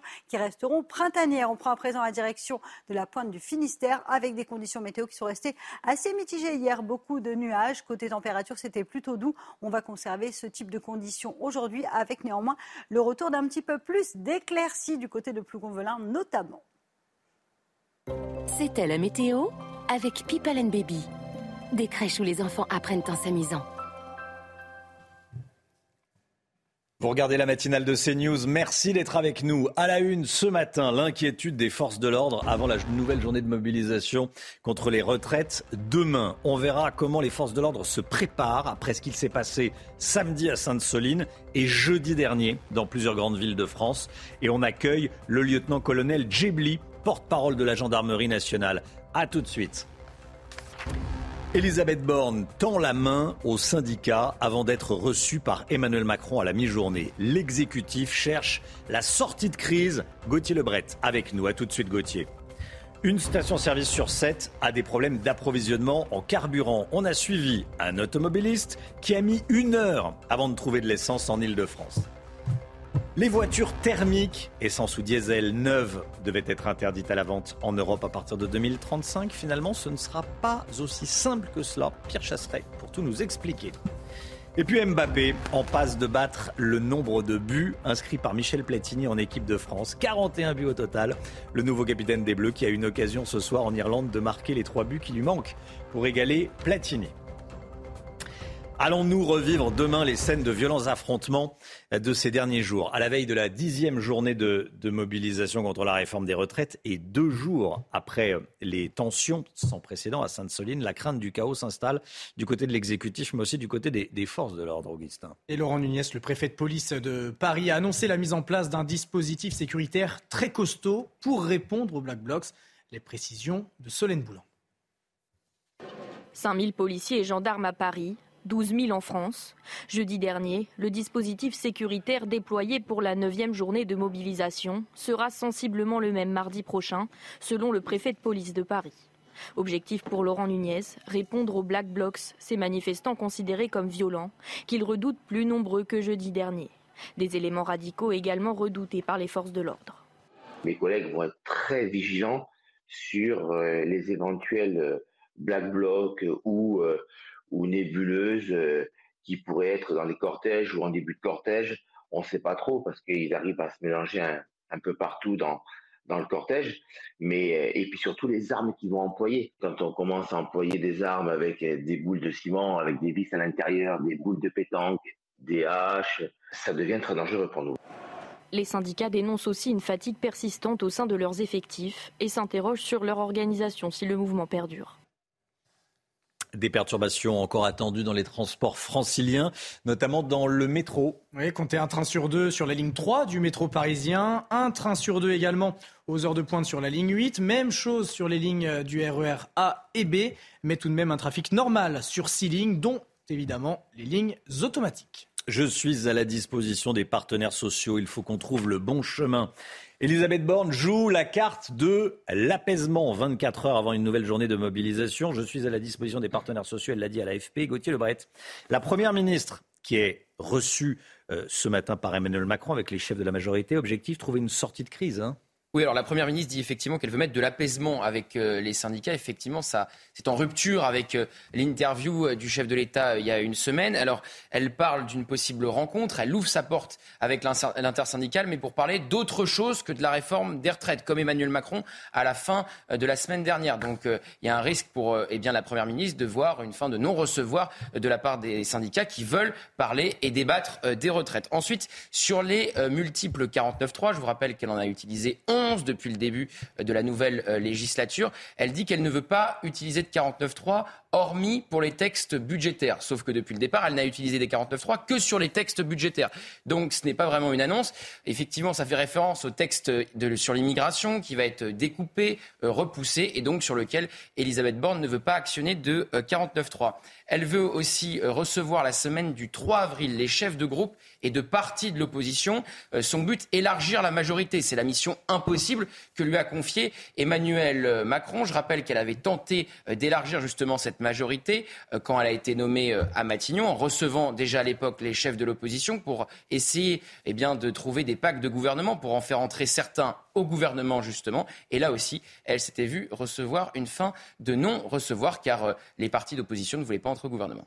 Gauthier Lebret, merci Gauthier. Dans les raffineries, le mouvement de grève se poursuit. Le gouvernement a activé des réquisitions de salariés, mais malgré cette euh, mesure, les approvisionnements dans les stations-service deviennent compliqués. Une station-service sur sept manquerait d'au moins un carburant. Hein. Illustration en Ile-de-France, où l'afflux de clients euh, conjugué au manque de livraison complique le quotidien des pompistes et évidemment des automobilistes. Jeanne Cancard et Fabrice Elsner. Je cherche de l'essence depuis ce matin et eh ben, il faut faire pas mal de pompes. Et là, apparemment, il n'y a pas d'essence. Voilà, tout le monde ressort. Encore un faux espoir pour ce retraité qui cherche désespérément une station essence en région parisienne. Mais après plus d'une heure de route. Bon, à défaut d'avoir du 95 eh ben, On mettra du 98. Et puis il y en a. Oh Sauvé En raison des grèves menées dans les raffineries, les livraisons se font attendre à la pompe. Résultat, ce dimanche, cette station-service est prise d'assaut. J'ai fait trois stations et là je suis retrouvé ici. Vous en avez besoin pour aller travailler de l'essence Bah oui, sinon on va aller travailler comment? C'est galère. Pour permettre l'acheminement des carburants, le gouvernement a ordonné la réquisition de salariés. Mais la situation est loin d'être débloquée. Certains responsables de stations n'ont aucune visibilité. Si on est livré mardi, c'est bon. Si on n'est pas livré mardi, ça va être chaud. Euh. Si tout le monde met le plein tous les jours comme ça, ça va être chaud. Ben là, les clients, ils craignent, là. Ils commencent à remplir les bidons, les voitures, et commencent à avoir peur, quoi. En fait, c'est la peur de la pénurie qui crée la pénurie. Ce week-end, au niveau national, 15% des stations essence étaient en situation de rupture. Allez, cette euh, législative partielle dans la première circonscription de l'Ariège, la, candidate Renaissance est en chute libre. Les, deux candidates, NUPES et Socialistes, se sont qualifiées pour le second tour. Bénédicte Taurine pour la NUPES et Martine Froger, euh, PS dissidente. La candidate, euh, le candidat Rassemblement national arrive troisième. La candidate Renaissance, regardez, 10%, un tout petit peu plus de 10% seulement. Les sports avec du football et les Bleus qui se préparent à affronter l'Irlande ce soir à Dublin, Augustin. Et Kylian Mbappé qui a assuré vouloir aborder cette deuxième rencontre des éliminatoires à l'Euro 2024 avec le même esprit euh, que face aux Pays-Bas. Si on peut toujours se rendre les matchs faciles, on va continuer comme ça, a déclaré le nouveau capitaine des Bleus en conférence de presse. Aujourd'hui, cinquième meilleur buteur de l'histoire de l'équipe de France avec 38 buts, l'attaquant a également les yeux rivés sur Michel Platini et ses 41 réalisations. Écoutez-le. Bah, c'est à la fois un honneur et c'est à la fois la, prochaine cible à battre. C'est comme ça. Euh, je vais continuer mon chemin jusqu'en haut. Euh, mais, Michel Platini, c'est une légende absolue. Hein. Euh, que je le dépasse demain ou après-demain, ça restera Michel Platini, une légende incontestée du football français. Mais comme vous l'avez dit et comme je l'ai dit, moi je vais continuer ma route et ça passera par Michel Platini. Voilà, Kylian Mbappé qui est clair. hein. Il, il dit euh, Michel Platini, c'est une légende absolue, mais je vais le bouffer, je vais, je vais le dépasser. Je vais le dépasser. Voilà. Kylian Mbappé, très très très grand champion, bien sûr. Allez, 7h07, restez bien avec nous. Dans un instant, on est avec le lieutenant-colonel Djebli. Bonjour, colonel. Bonjour. Merci d'être avec nous, porte-parole de la gendarmerie nationale. On va revenir sur ce qui s'est passé ce week-end à Sainte-Soline. Vous êtes très nombreux, évidemment, à avoir été choqués. On en reparle ce matin. Et puis, on va se projeter sur demain. Demain, nouvelle journée de, grève. Et peut-être, peut-être de nouvelles violences, ce que personne ne souhaite, bien sûr. Restez bien avec nous sur CNews. À tout de suite. CNews, il est 7h10. Merci d'être avec nous, lieutenant-colonel Nassima Djebli, porte-parole de la gendarmerie nationale. Mer- Merci d'être sur le plateau de la matinale. Je voulais vous entendre évidemment sur ce qui s'est passé ce week-end à, Sainte-Soline. Euh, comment vont les gendarmes blessés déjà? Alors, euh, le directeur général de la gendarmerie s'est déplacé hier justement à Sainte-Soline pour aller euh, discuter, aller à la rencontre de ces euh, 47 gendarmes blessés et échanger avec eux. Donc, euh, oui, ils ont été euh, aussi un peu choqués par, cette, par ce niveau de violence, mais ils vont bien et euh, les, les familles euh, sont rassurées aussi. Y avait deux gendarmes euh, dans un état très grave, Donc, les deux gendarmes qui étaient en urgence absolue ont basculé en urgence relative. En urgence relative. Euh, Est-ce que les gendarmes étaient équipés pour faire face à la, à la haine de ces, euh, de ces individus? Euh, Éric Ciotti dit dans le Figaro ce matin que certains sont venus pour tuer du, du flic. Alors en l'occurrence, bon, c'est une expression quoi, et, et, qui est valable pour les gendarmes. Euh, Est-ce que les, les- les gendarmes étaient, euh, étaient euh, euh, assez bien équipés? Alors les gendarmes, ils sont équipés, ils ont du matériel, ils sont ici entraînés, ils ont une formation euh, initiale qui est, qui est longue, ils sont recyclés, ils sont entraînés au Centre national d'entraînement des forces de gendarmerie, qui est quand même un centre d'excellence pour la force mobile. Ils se sont aussi préparés, il y a eu toute une planification opérationnelle justement depuis les événements d'octobre pour se préparer. Et s'agissant du niveau de violence, on s'y attendait. On espérait qu'il ne soit pas à ce niveau-là. C'est pour ça aussi que beaucoup de rappels ont été faits, que ce soit par le procureur de la République, par Madame la préfète des Deux-Sèvres, que des arrêtés ont été pris pour essayer de dissuader. Mais le niveau de violence a été celui qu'on imaginait. Parce que voilà, vous vous y attendiez à ce qu'il y ait des, des violences. Vous, vous, ne- vous ne- vous ne attendiez pas à ce niveau de violence. On n'espérait pas ce Hmm. niveau de violence, mais on y était préparé. Et on Co- y était aussi conditionné moralement. Comment vous les qualifiez, vous, ces individus? Alors pour moi, ce sont euh, vraiment euh, des ultras, euh, des ultras violents. Ce sont vraiment des émeutiers, des assaillants, hein, parce qu'à deux reprises, ils ont essayé vraiment d'assaillir la réserve de substitution. Et heureusement, mais les mobiles sont justement formés pour ça. Il y avait une ligne d'arrêt ils ont été repoussés. Ils ont été repoussés, ils n'ont pas atteint la, bassine. Donc ça, c'est ça, c'est à, mettre au crédit des, forces de gendarmerie. Mais quand on voit ces scènes, et je pense que je ne suis pas le seul à le penser, on voit des scènes de guerre. On, on voit justement, euh, il y avait 1000 émeutiers, ils sont euh, formés, ils sont entraînés, ils sont ultra Mm. violents, ils ont beaucoup de, de matériel. hein. Ce sont des armes, ce sont des armes, des cocktails Molotov, des mortiers, des mortiers qui ont atteint euh, quand même quatre véhicules de la gendarmerie, que l'on a vu avec les images spectaculaires qui ont brûlé. Et ça aussi, c'est choquant, c'est choquant, euh, même pour nous.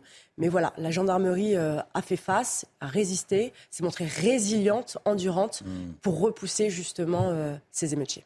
On voit euh, c'est les armes qui ont été saisies. Il y a des, images des, armes qui ont été, euh, qui ont, été saisies lors de, de filtrage euh, au péage il y a eu un gros dispositif de mm. contrôle. Hein. Justement, les gendarmes départementaux étaient déployés un peu partout, justement, pour essayer de trouver des armes en amont mm. et également dissuader, hein. dissuader et renseigner, parce qu'il y avait, je, précise parce que c'est quand même important, une manifestation qui était autorisée à Mel. Donc c'était aussi pour renseigner les manifestants les plus pacifistes, justement, et leur indiquer surtout de ne pas aller sur les zones qui étaient interdites. De ne pas se mélanger avec les individus euh, radicaux. Est-ce qu'il ne faudrait pas la prochaine fois envoyer l'armée? Alors vous êtes des militaires chez gendarmes, mais envoyer des, des militaires. On est des militaires euh, de la gendarmerie. Mmh. On a des formations justement euh, avec l'armée de terre. Mais nous, on est justement aussi une force qui est aux quatre coins du territoire. On connaît notre territoire et c'est aussi euh, un de nos atouts forts.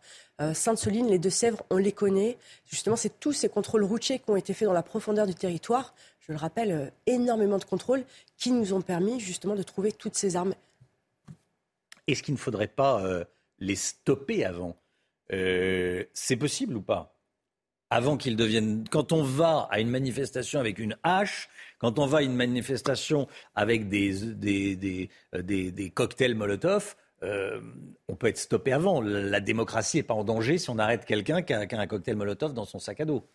Alors on respecte le cadre légal. Donc il y a des hmm. enquêtes qui sont diligentées, il y a des procédures qui sont en cours justement, mais on essaye de faire les choses avec des dossiers solides qui vont tenir, afin justement que le procureur de la République puisse se prononcer et poursuivre. Hmm. Euh, une dernière question au sujet de la, journée de, demain. C'est en zone police à Paris et dans les grandes villes. Donc ça vous, euh, apportez des, vous apportez euh, des troupes, des gendarmes mobiles, mais ce n'est pas de votre ressort. Ce pas les gendarmes qui sont... voilà.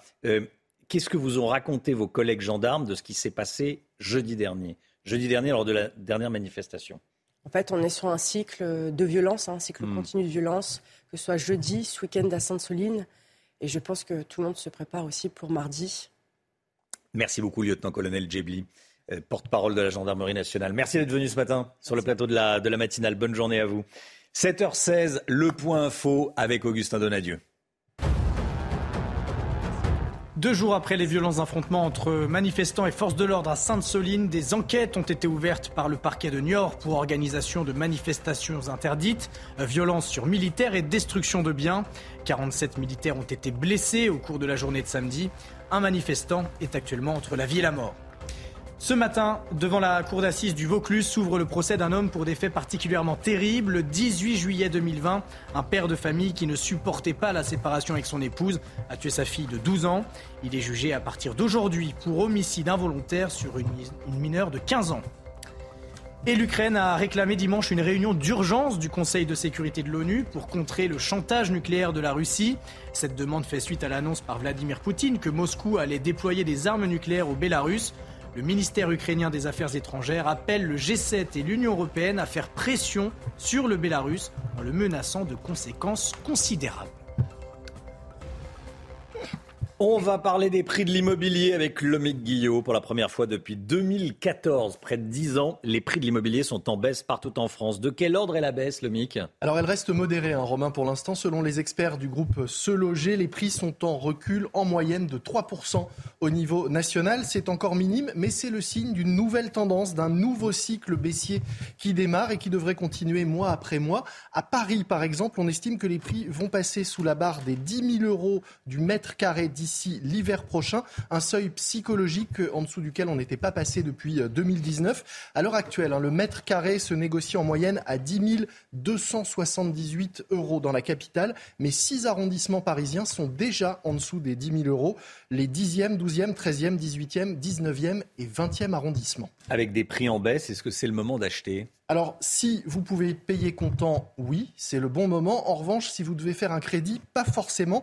En effet, si vous devez euh, emprunter, la baisse actuelle des prix est totalement absorbée par le coût du crédit, la hausse du coût du crédit avec la hausse des taux d'intérêt. Il faudrait que les prix de l'immobilier, en réalité, baissent de 20 à 30% pour compenser cette hausse, parce que chaque point supplémentaire dans les taux de crédit immobilier eh bien, entraîne une baisse de 10 des capacités d'emprunt. Les taux sont pratiquement à 3% aujourd'hui pour les acheteurs. Il pourrait atteindre 4% cet été, 10% de euh, capacité euh, d'achat en moins. Les Français en ont d'ailleurs conscience, hein, puisque 68% des Français disent qu'ils remettraient en question leur projet d'achat immobilier en cas de taux supérieur à 3%, ce qui va arriver bientôt. Ça, cette fois, c'est selon un sondage du groupe La Forêt Immobilier. Est-ce que c'est le bon moment de vendre eh bien oui, parce que les prix sont encore hauts et ça pourrait ne pas durer. En revanche, il faut savoir qu'il y a de plus en plus d'acheteurs qui vont faire une offre mais qui vont devoir se rétracter, tout simplement parce que leur demande de crédit ne passe pas auprès de la banque. La bonne nouvelle toutefois, c'est que les délais de vente ont plutôt tendance à raccourcir parce qu'il y a un peu moins de biens sur le marché, donc les biens se vendent plus vite. Le nombre de transactions est ainsi en recul de 20%. En 2023, on devrait passer, vous le voyez, sous la barre du million de ventes. Moins de biens, toujours de la demande. Ça devrait limiter l'impact sur la baisse des prix, même si la tendance est bel et bien là. Voilà, la baisse des prix qui touche toutes les villes. On a parlé euh, Paris arrondissement par arrondissement. On n'a pas parlé des villes en région, mais euh, ça touche. C'est partout. C'est une baisse Ah oui. nationale, 3% euh, en moyenne, avec Mm. des écarts. Mais c'est vrai que les prix parisiens sont tellement euh, spectaculaires que le moindre pourcentage de baisse, quand on est au-dessus de 10 000 euros, ça se ressent forcément énormément tout de suite. Merci beaucoup, le Guillot. 7h19. Restez bien avec nous. On va parler voitures. Dans un instant, l'Europe devait interdire la vente de voitures thermiques à partir de 2035. Il y a du changement. Il y a du changement, nous dira Pierre Chasseret. Restez bien avec nous. À tout de suite. Rendez-vous avec Pascal Pro dans l'heure des pros, du lundi au vendredi de 9h à 10h30. 7h23, l'automobile avec Pierre Chasseret. Bonjour Pierre. Bonjour Romain. Délégué général de 40 millions d'automobilistes, on va parler avec vous des voitures thermiques neuves, essence ou diesel. Elles devaient être interdites à la vente en 2035 en Europe. Finalement, elles ne le seront pas. Expliquez-nous Pierre. Alors je vous en avais déjà parlé, il y Hmm. avait cette, cette volonté de l'Allemagne de casser ce texte et de faire en sorte qu'il y ait une autorisation pour les véhicules thermiques. C'est fait. Un accord a été trouvé ce week-end entre la Commission européenne et l'Allemagne pour justement continuer à garantir la vente de véhicules thermiques après 2035. Alors évidemment, sous certaines conditions. Rappelons quand même que c'était le 14 février dernier que, euh, que le Parlement européen avait approuvé la réglementation d'interdiction des véhicules thermiques. En un mois et demi, ça y est, tout a basculé. Oui. Pourquoi un tel revirement? Eh bien, ce revirement, il tient en un chiffre, Romain. Si on regarde le parc automobile roulant en Europe, 98,5% du parc roulant, ce sont des véhicules essence ou diesel. Dans ce contexte, on comprend, bien que le pragmatisme voulait qu'on garde une porte de sortie potentielle pour les véhicules thermiques. Ça va se faire mais pas avec n'importe quelle essence, pas avec n'importe quel diesel. On va être sur des carburants de synthèse parce qu'ils sont neutres en carbone. On aspire le CO2 de l'industrie et on crée un nouveau carburant grâce à ce CO2. On arrive donc à une neutralité en termes d'émissions carbone.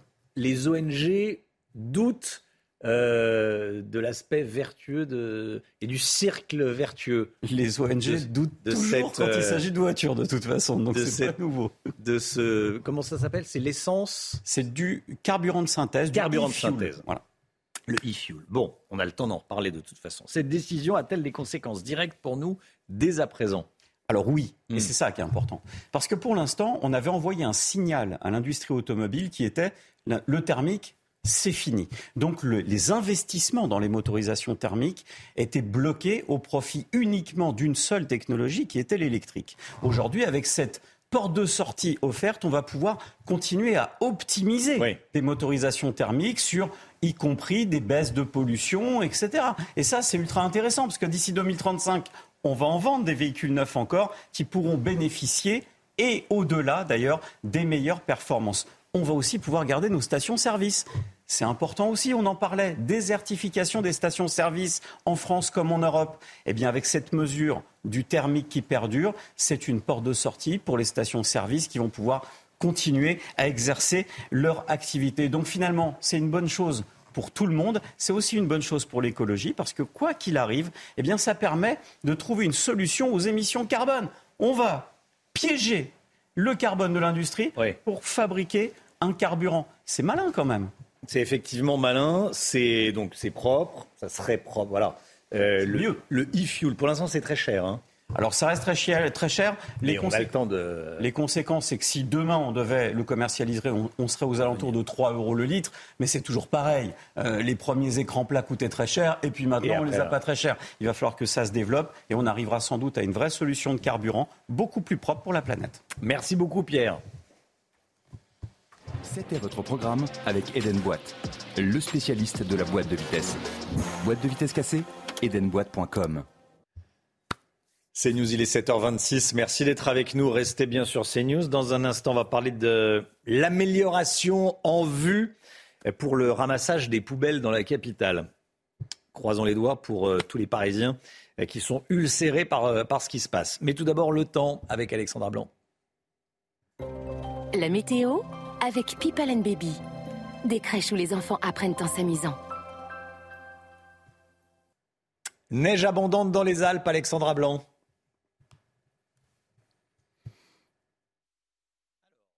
Appuyer sur le bon bouton, on n'entend pas Alexandra, visiblement. Alors Alexandra, est-ce qu'on peut... Est-ce qu'on entend Alexandra? Moi, je ne l'entends pas. Non, visiblement, non. Alors, il y a un petit problème de micro. Alors, tiens, moi, ce que je vous propose, puisqu'on a envoyé la, publicité, euh, le petit jingle météo, envoyez les cartes. Euh, regardez, envoyez les cartes et comme ça, voilà. Ce matin, voilà le temps pour ce matin. Ah, on va faire la météo puisqu'on n'entend pas Alexandra, la pauvre Alexandra qui est toute seule. Euh, on va envoyer la carte de l'après-midi.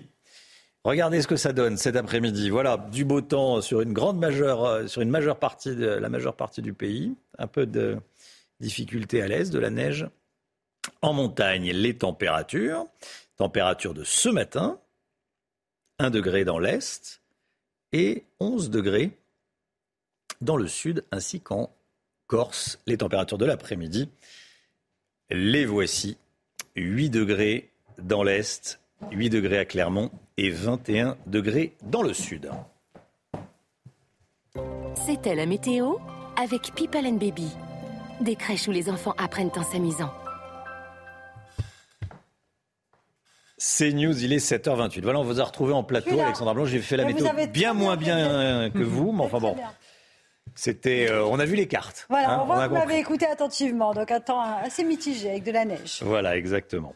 Allez, à la une ce matin, est-ce que l'on va vers une amélioration Dans le ramassage des poubelles dans la capitale, des assemblées générales doivent se tenir aujourd'hui. Même s'il y a du mieux, il reste près de 8000 tonnes de poubelles dans les rues de la capitale. On va revenir sur ce qui s'est passé ce week-end à Sainte-Soline. Des méthodes ultra-violentes ont été utilisées par des individus venant parfois de l'étranger. On sera sur place. Des élus choqués par les horreurs que certains courageux anonymes, appelons-les comme ça, leur écrivent. Les propos écrits sont au-delà de l'immonde. Vladimir Poutine veut installer des missiles nucléaires en Biélorussie. Il se rapproche de l'Europe. L'Ukraine en appelle à l'ONU. Les poubelles disparaissent peu à peu des trottoirs de la capitale, passant de 10 500 tonnes la semaine dernière à 7 800 tonnes de déchets ce dimanche. Trois incinérateurs ont été rallumés. Du côté de la mairie de Paris, une réunion doit se tenir aujourd'hui pour décider de la poursuite du mouvement dans les services de la propreté. Alors que la CGT a appelé les, salariés de la société de Richebourg qui s'occupe du ramassage des ordures dans cinq arrondissements de la capitale. La CGT les appelle à se mettre en grève. Marine, Sabourin, vous êtes dans le 6e arrondissement de Paris. Marine, il est euh, censé euh, y avoir une amélioration, mais de là où vous êtes, ce n'est pas vraiment le cas. Hein. Oui, légère amélioration. Romain, on a croisé euh, quelques euh, camions qui ramassaient donc euh, des poubelles, mais vous le voyez dans le 6e arrondissement, il en reste encore beaucoup, hein, comme vous pouvez le voir sur les images d'Olivier Gangloff.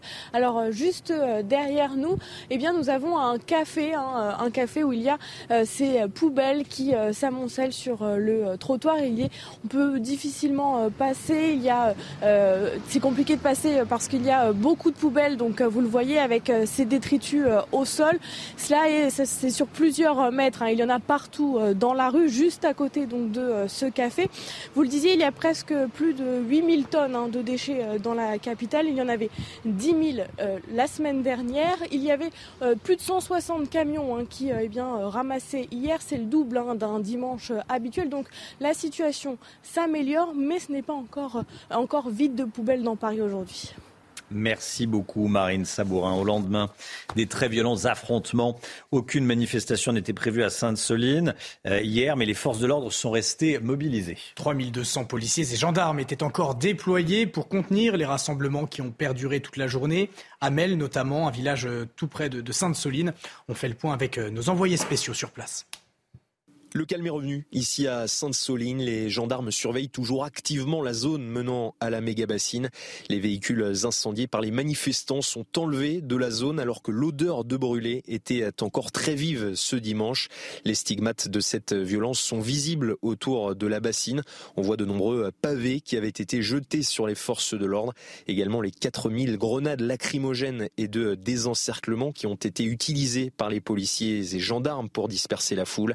Les judiciaires, eux, tentent sur place de trouver les projectiles des manifestants pour trouver d'éventuelles empreintes qui permettraient ensuite d'engager des poursuites.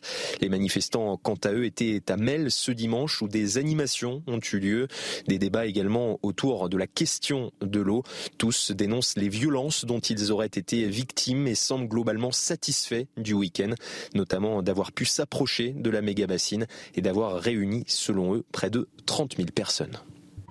17 enquêtes judiciaires ont été ouvertes à l'IGPN, la police des polices, depuis le début des manifestations contre la réforme des retraites le 19 janvier dernier.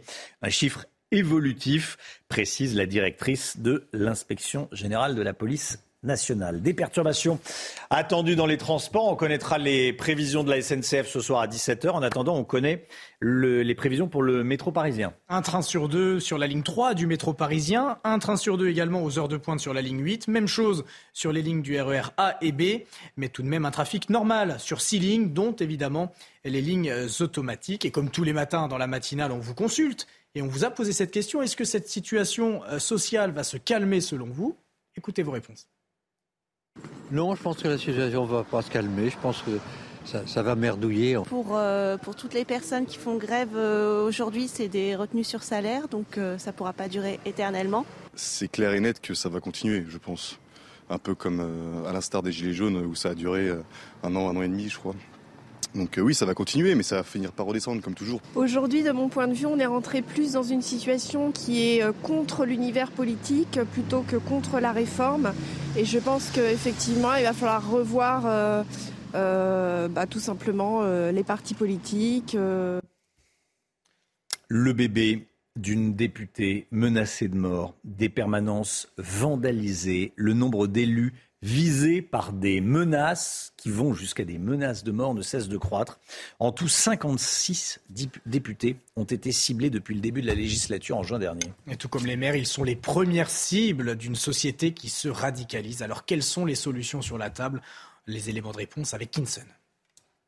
Une menace de plus, la menace de trop pour Aurore Berger qui a rendu public sur Twitter une lettre manuscrite et anonyme reçue dernièrement. Il est si petit son rejeton, il ne pourra pas s'enfuir. Feu, batte de baseball, barre de fer, tout est bon pour vous éradiquer. Yael Braun-Pivet a quant à elle porté plainte après avoir reçu des menaces antisémites du même auteur, selon elle, que la chef de file des députés Renaissance.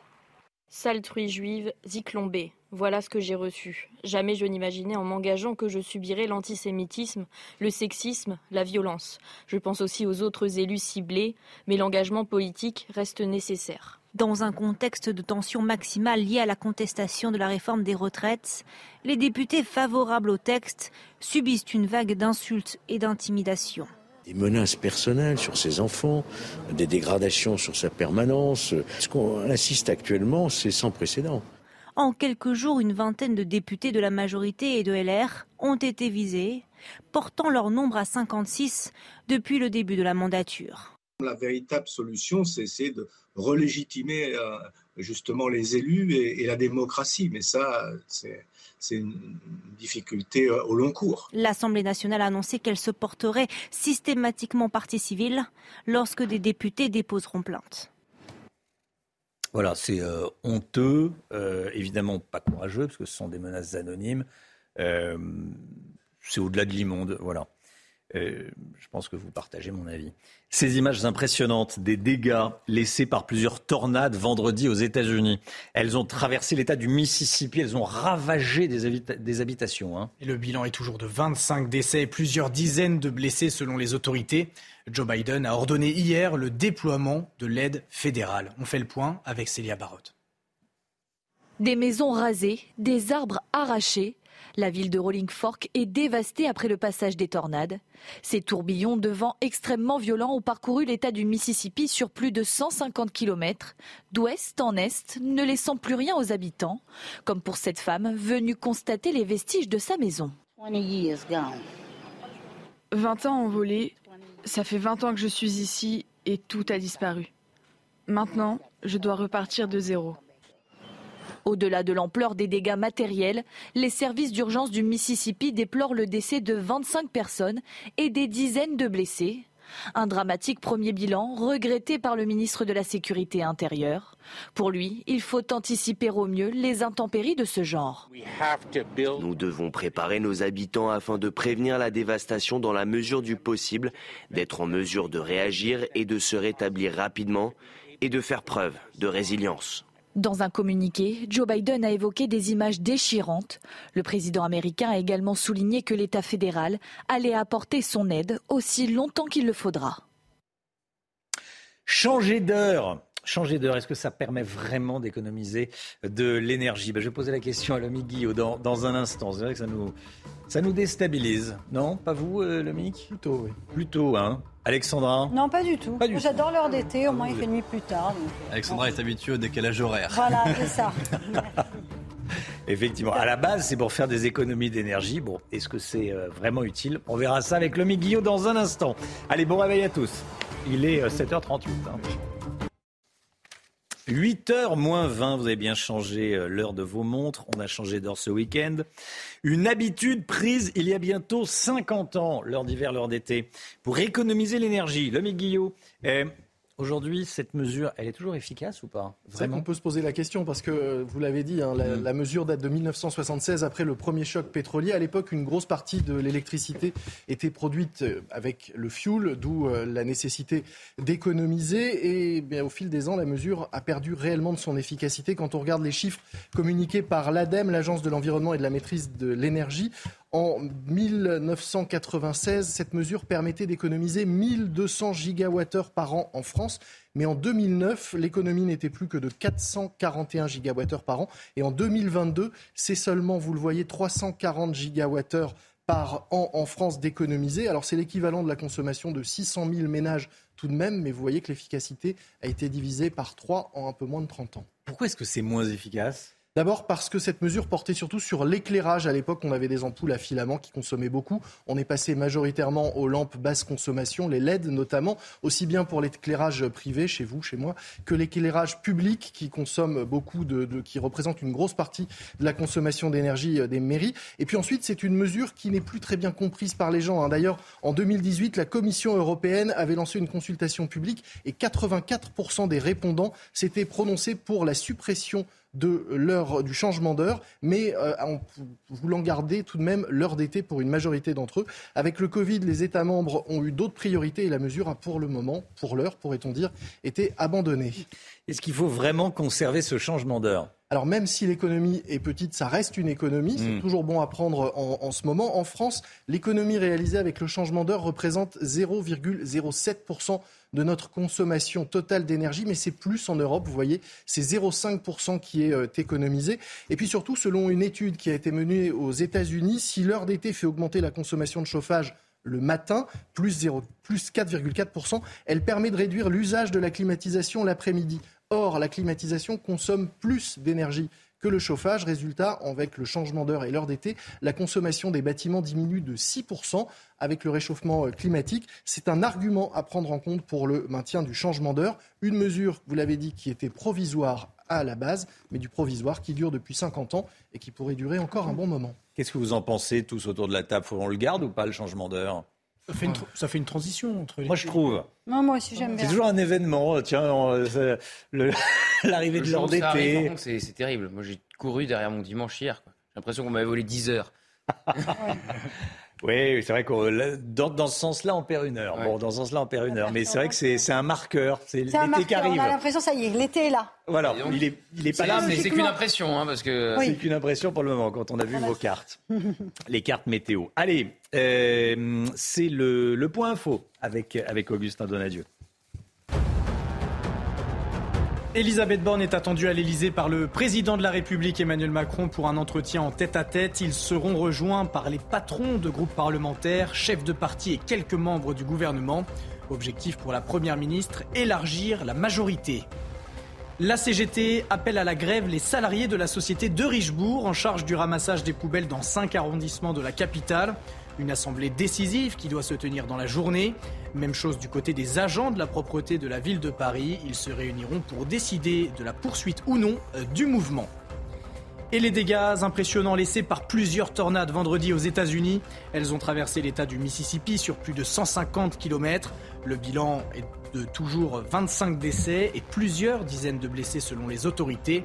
Joe Biden a ordonné hier le déploiement de l'aide fédérale afin d'aider les populations touchées. En première ligne des affrontements, samedi dernier, à Sainte-Soline, les Black Blocs, les Black Bourges, vous savez comme les appelle désormais le ministre de l'Intérieur. Il a dit ça devant euh, Laurence Ferrari vendredi matin. Bref, Black Bloc, un groupe entraîné, organisé, qui utilise des techniques d'attaque de plus en plus élaborées. Les autorités ont même démantelé plusieurs camps d'entraînement de Black Bloc ces dernières semaines. Mathilde Couvillère-Flornois et Laura Lestrade. Sur ces images, un vrai champ de bataille. Face aux forces de l'ordre, des Black Blocs bien organisés qui opèrent en plusieurs colonnes compactes. Une stratégie quasi militaire. Ils progressent maintenant à la manière des escadrons euh, de la gendarmerie nationale ou des CRS. Euh, ils progressent derrière des boucliers, ils avancent, ils reculent, ils sont en, unité constituée. Euh, dès qu'ils sont au contact et dès que ça, chauffe un peu, ils arrivent à s'égayer. Cagoulés et habillés en noir, ces radicaux sont inidentifiables même jusqu'au bout des doigts. Gants en main, il serait impossible de relever leurs empreintes. Ces Black Blocs sont également mieux équipés. Les parapluies et boucliers les protègent des munitions et leur banderole plus épaisse leur permet d'avancer sur le terrain. Un mode opératoire bien rodé qui a nécessité une préparation en amont. Alors ils sont entraînés, c'est-à-dire qu'ils vont euh, aussi dans, des camps pour tester des modes opératoires. J'imagine aussi qu'ils ont fait un retour d'expérience hein, de la précédente manifestation, comme nous l'avons fait en gendarmerie, pour justement se préparer.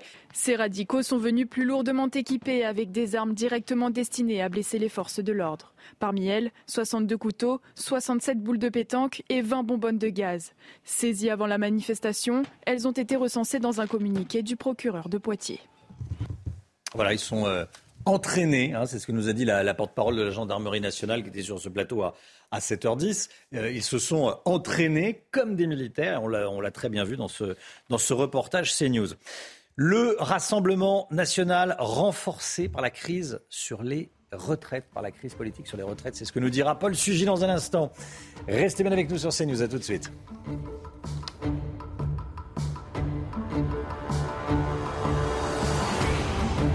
Rendez-vous avec Sonia Mabrouk dans Midi News du lundi au jeudi de midi à 14h. C'est News, il est 8h10. Paul Sujet est avec nous. Bonjour Paul. Romain. Le Rassemblement national est-il le grand vainqueur de cette séquence politique marquée par une forte contestation de la réforme des retraites? C'est en tout cas ce que semble montrer un nouveau sondage dans le journal du dimanche, Paul. Oui, Romain, l'exécutif a défendu jusqu'au bout une réforme manifestement impopulaire. Les républicains sont déchirés sur deux lignes irréconciliables. L'Assemblée nationale, elle, c'est même plus une cour de récré comme ça a pu être le cas à l'automne. C'est devenu une ZAD, la ZAD de la France insoumise. Les rues des grandes villes, même les portes des mairies, certains soirs, euh, prennent feu. Dans les Deux-Sèvres, les écolos rejouent une forme de bataille moyenâgeuse contre la gendarmerie nationale. Bref, à la fin, c'est Marine Le Pen qui gagne. Euh, qu'importe si elle n'a pas été en tête des cortèges dans les manifestations, euh, si elle s'est contenue finalement sur une opposition polie à la réforme des retraites à l'Assemblée nationale. En tous les cas, le RN donc semble sortir gagnant de cette séquence en défendant une opposition raisonnable à une réforme dont les Français ne veulent pas, mais sans bordéliser le pays, pour reprendre le terme désormais en vigueur. On l'a beaucoup dit, mais cette fois, c'est un nouveau sondage sondage qui le montre dans le JDD. D'après les estimations de l'IFOP, en cas de nouvelle législative, le RN pourrait progresser de 7 points par rapport à ses scores de juin. C'est-à-dire qu'il passerait de 19 à 26 des voix. Euh, c'est plus donc qu'aux dernières législatives. C'est plus aussi que le score obtenu par Marine Le Pen avec son présidentiel au premier tour. Elle avait fait 23 euh, Évidemment, euh, ça vous passe l'envie de dissoudre tout de suite l'Assemblée nationale. En même temps, j'ai quand même un peu l'impression que c'est quelque chose qu'on entend à chaque nouvelle crise. Tiens, ça va faire le jeu du Rassemblement national. Euh, oui, Romain, vous avez raison. Et jusqu'ici, d'ailleurs, la meilleure stratégie hein, pour éviter que le RN ne soit au pouvoir, ça a toujours été de répéter qu'il en était tout proche. Dans le camp d'Emmanuel Macron, c'est devenu une martingale, hein, comme il a été élu sur le la peur de voir Marine Le Pen à l'Elysée, c'est le grand chantage qu'impose la majorité chaque fois qu'elle est en difficulté. C'est un peu une forme de 49-3 permanent. C'est de dire, vous n'êtes pas d'accord? Oui, mais attention, vous allez faire le jeu du RN. Vous préférez ça ou Marine Le Pen? Bon, pour les autres oppositions, c'est une façon de mettre aussi euh, la majorité face à ses échecs. C'est bien simple. Quand on a été élu euh, sur le seul projet de battre le RN et que l'on n'arrive pas à contenir sa progression, manifestement, c'est que le contrat n'est pas rempli. Et pour Marine Le Pen, enfin, eh ben, euh, chaque nouveau sondage est un clou de plus dans le plafond de verre qui est supposé la priver un jour du pouvoir. À force de murmurer que son parti pourrait gagner, Marine Le Pen espère que les sondages vont rendre cette idée imaginable et à force possible. Paul, est-ce que vous pensez que le RN euh, peut vraiment prendre le pouvoir? Alors disons que si jamais c'est vrai, en tous les cas, les sondages ne suffisent pas à le montrer, Romain. C'est-à-dire que là, effectivement, il y a une progression du RN qui est continue et spectaculaire, comme elle l'avait déjà été à l'élection présidentielle puis législative pardon, en juin dernier. Mais c'est une progression qui se fait auprès d'une France qui est déjà en partie acquise à ce parti dans, lequel, dans laquelle il est, il est, implanté. Le RN voit son score progresser dans les catégories qui sont les plus opposées à la réforme des retraites, c'est pas une surprise, mais aussi dans les territoires où il était déjà très haut, et donc il ne progresse pas, par exemple, dans les grandes villes, dans ces bastions de résistance où le rejet du RN reste très fort. Donc le RN est un parti qui dépend beaucoup de la mobilisation d'un certain électorat, et un électorat qui, par essence, ne se mobilise pas toujours. Euh, pour faire simple, électoralement, il y a deux scénarios possibles pour le RN. Vous avez soit celui des régionales euh, où euh, l'électorat s'était réfugié dans l'abstention, ça avait été un fiasco pour le parti, ou alors celui des européennes, un peu plus loin précédemment, où là le RN avait capitalisé sur la colère des Gilets jaunes et de la France populaire. C'est-à-dire que Marine Le Pen est dans une situation délicate où son succès électoral dépend d'une colère qu'en même temps elle ne peut pas prendre le risque d'attiser. Paul Sugy, merci beaucoup Paul, vous restez bien sûr avec nous. 8h15, l'invité politique de Laurence Ferrari sera ce matin Stanislas Guérini, ministre de la Transition et de la Fonction publique. Le ministre de la Fonction publique, Stanislas Guérini, invité de Laurence Ferrari ce matin. La musique, comme tous les matins, on écoute ce matin Ed Sheeran, Eyes Closed, son tout dernier titre.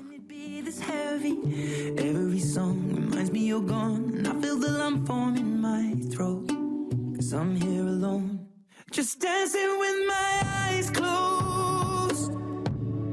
Cause everywhere I look, I still see you. And time is moving so slow.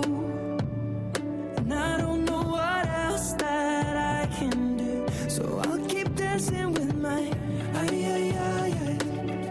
Ay, ay, ay, ay. Oh, ay, ay, ay, ay. So I'll keep dancing with my delusion is here again.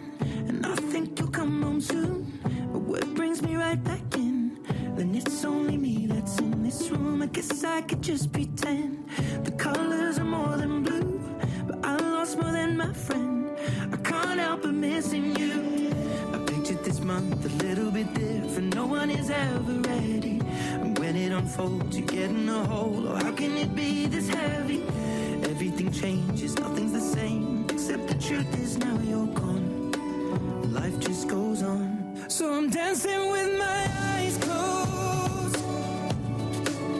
'Cause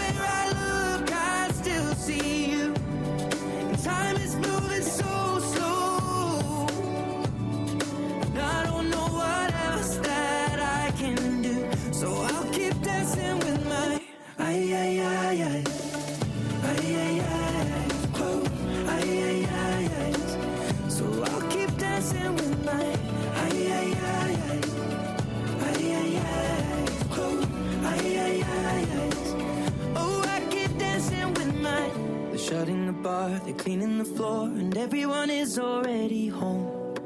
But I'm on my own. Still dancing with my eyes closed. 7h56, merci d'être avec nous. Restez bien sûr CNews dans un instant.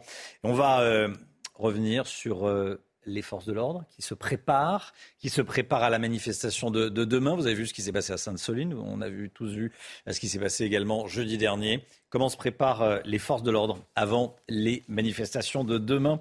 On voit ça juste après la météo d'Alexandra Blanc. La météo avec People and Baby. Des crèches où les enfants apprennent en s'amusant. Ravi de vous retrouver avec des conditions météo qui vont s'améliorer cet après-midi grâce au retour de l'anticyclone par les régions de l'ouest. Alors ça ne sera pas le grand beau partout. On retrouvera un temps très très nuageux, notamment en allant euh, vers les Pyrénées avec toujours le maintien de la neige. On a eu beaucoup de neige également sur les Alpes. Hein. Depuis quelques jours, on va conserver de la neige. Et puis attention également au risque d'avalanche qui va se maintenir. Et puis si vous êtes sur le nord-est du pays, attention, vous aurez localement quelques giboulées, un temps nuageux et parfois assez instable. En revanche, amélioration à l'ouest. Et regardez du grand beau temps entre la côte d'Azur et euh, la Corse ou encore autour du golfe du Lion avec le vent qui va un petit peu faiblir. On a eu des vents tempétueux cette nuit, notamment euh, sur le Cap Corse. Là, on aura des rafales de l'ordre de 60 à 80 km par heure, donc ça faiblit au fil des heures. Les températures, elles baissent vraiment par rapport aux jours précédents. D'ailleurs, on va repasser en dessous des normales de saison, en moyenne 2 à 4 degrés par rapport à ce que vous devriez avoir pour un 27 mars, 12 degrés cet après-midi à Paris, 14 degrés pour la pointe bretonne, 15 degrés à Toulouse. Vous aurez seulement 9 degrés à Clermont-Ferrand et tout de même 21 degrés sous le soleil de Nice. Demain, journée plutôt calme, avec néanmoins un temps un petit peu plus mitigé sur le nord-ouest avec l'arrivée d'une nouvelle perturbation. Retour du vent près des côtes de la Manche. On retrouvera un temps bien gris en remontant euh, vers le nord de la Loire. Et puis plus vous irez vers le sud, plus vous aurez du beau temps. Côté température, ce sera un petit peu frais surtout le matin, mais petit à petit, les températures vont remonter puisqu'on attend un pic de douceur, notamment entre mercredi et jeudi, avec des conditions météo qui pourraient rester localement assez agitées sur le nord. En tout cas, un petit coup de fraîcheur en début de semaine avant le retour de la douceur à partir de mercredi. C'était la météo avec People and Baby. Des crèches où les enfants apprennent en s'amusant. CNews, il est 7h58. Merci d'être avec nous. Merci d'avoir choisi CNews pour démarrer votre journée et votre semaine. L'équipe de la matinale est là. On est avec Augustin Donadieu, on est avec Gauthier Lebret, on est avec Paul Sugy, Lomique Guillot et Alexandra Blanc qui va nous rejoindre. À la une ce matin, l'inquiétude des forces de l'ordre pour la nouvelle journée de manifestation demain. On verra comment les forces de l'ordre se préparent après ce qui s'est passé samedi à Sainte-Soline et jeudi dernier dans plusieurs grandes villes de France. Elisabeth Borne tend la main aux syndicats avant d'être reçue par Emmanuel Macron à la mi-journée. L'exécutif cherche la sortie de crise. On verra ça avec Gauthier Lebret. A tout de suite, Gauthier. Un père de famille va être jugé à partir d'aujourd'hui à Avignon. Il est accusé d'avoir tué sa fille de 12 ans pour se venger de sa femme qui le quittait. On ira sur place à Avignon retrouver Noémie Schulz. A tout de suite, Noémie. Vladimir Poutine veut installer des missiles nucléaires en Biélorussie, c'est-à-dire à la frontière avec la Pologne. Il se rapproche de l'Europe. L'Ukraine en appelle à l'ONU.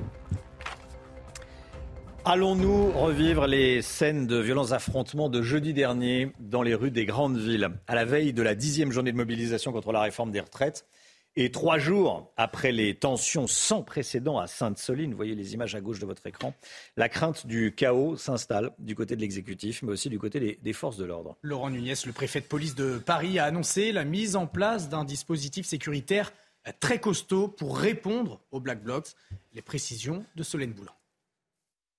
5000 policiers et gendarmes à Paris, 12 000 en France.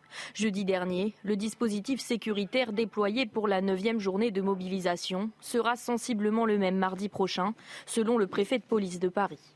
Objectif pour Laurent Nunez, répondre aux Black Blocs, ces manifestants considérés comme violents, qu'ils redoutent plus nombreux que jeudi dernier. Des éléments radicaux également redoutés par les forces de l'ordre.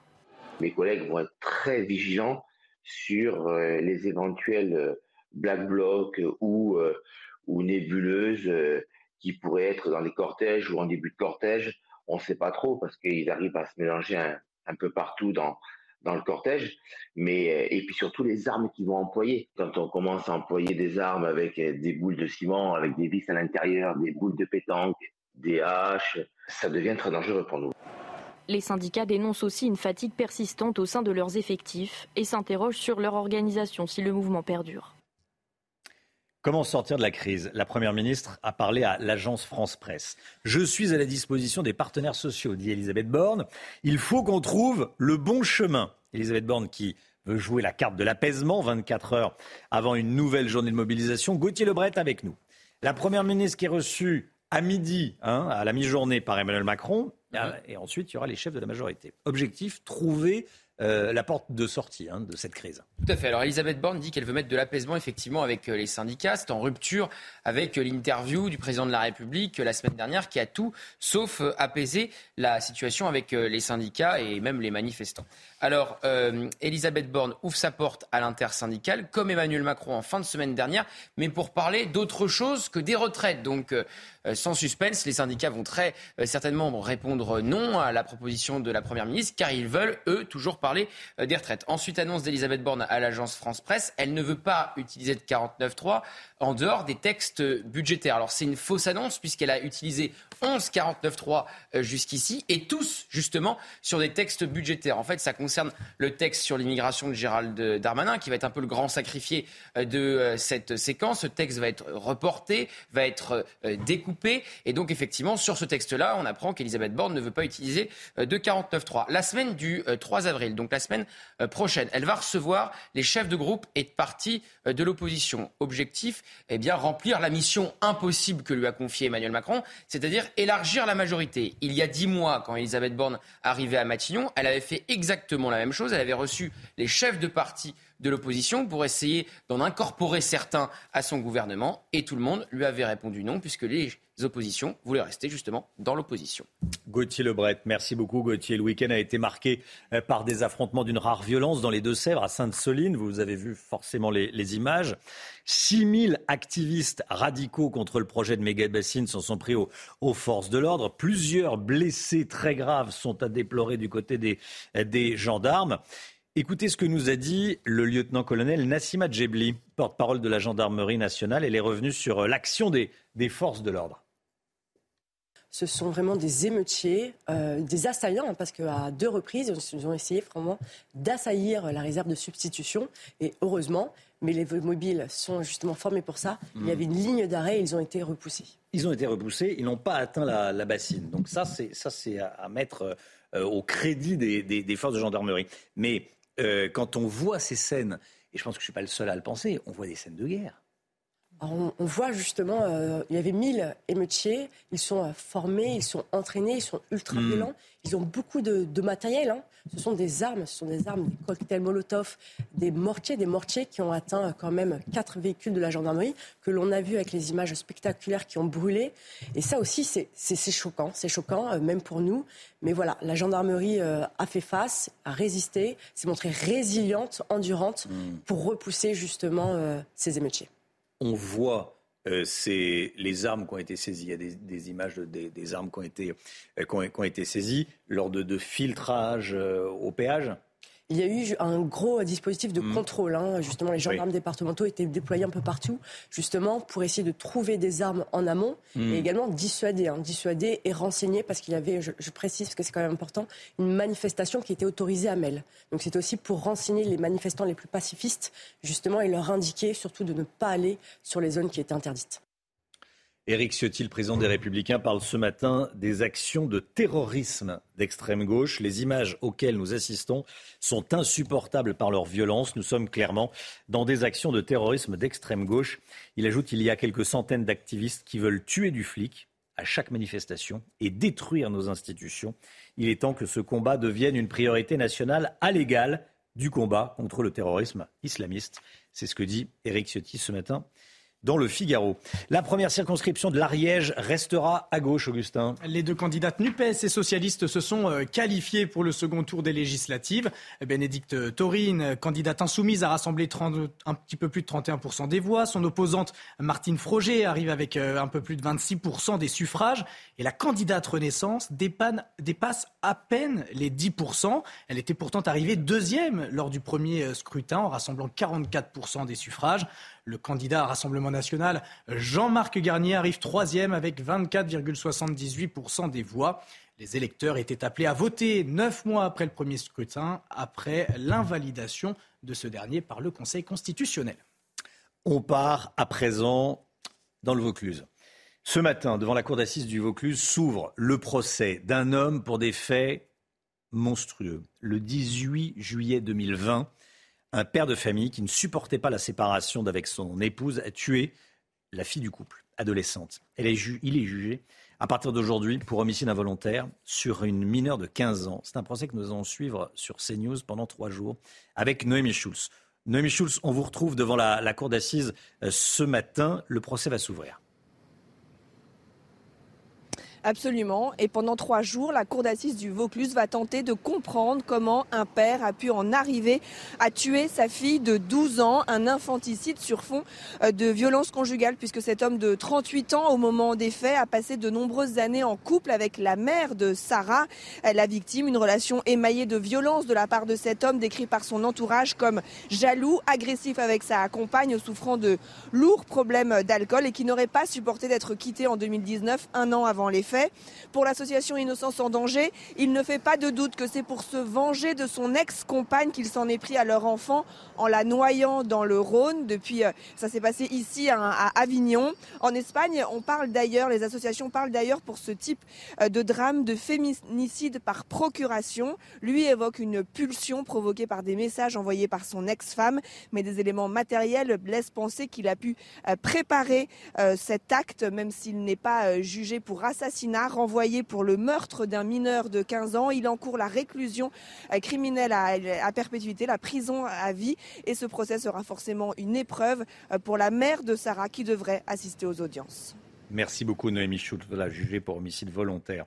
Merci beaucoup euh, Noémie Schulz, en direct avec nous depuis euh, Avignon. Une réunion d'urgence du Conseil de sécurité de l'ONU, c'est ce que réclame l'Ukraine, hein, Augustin. Oui, pour, je cite, contrer le chantage nucléaire du Kremlin. Vladimir Poutine a en effet annoncé samedi le déploiement d'armes nucléaires tactiques au Bélarus. Alors nous étions avec le général Clermont tout à l'heure, écoutez. Ce sont des armes nucléaires d'une puissance entre 1 kilotonne et 100 kilotonnes, destinées a priori à avoir cherché des effets militaires sur le champ de bataille, mais en réalité, ce sont aussi des armes de dissuasion nucléaire. C'est comment il s'inscrit dans la posture de menace nucléaire euh, afin de sanctuariser son opération.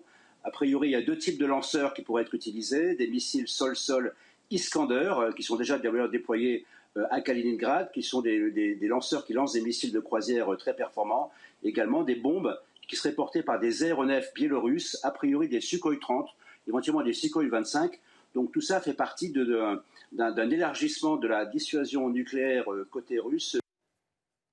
Voilà, le général Clermont qui était en direct avec nous. Et puis ce chiffre, 3 900 000 euros de dons collectés ce week-end pour le traditionnel week-end du SIDAction, un montant proche de celui récolté l'année dernière et qui euh, souligne l'engagement et la confiance des donateurs selon l'association. 3 900 000, voilà, CNews et, et le groupe Canal Plus étaient associé au, au d'action. 8h09, restez bien avec nous. Dans un instant, Stanislas Guérini, ministre de la fonction publique, et l'invité de Laurence Ferrari. A tout de suite.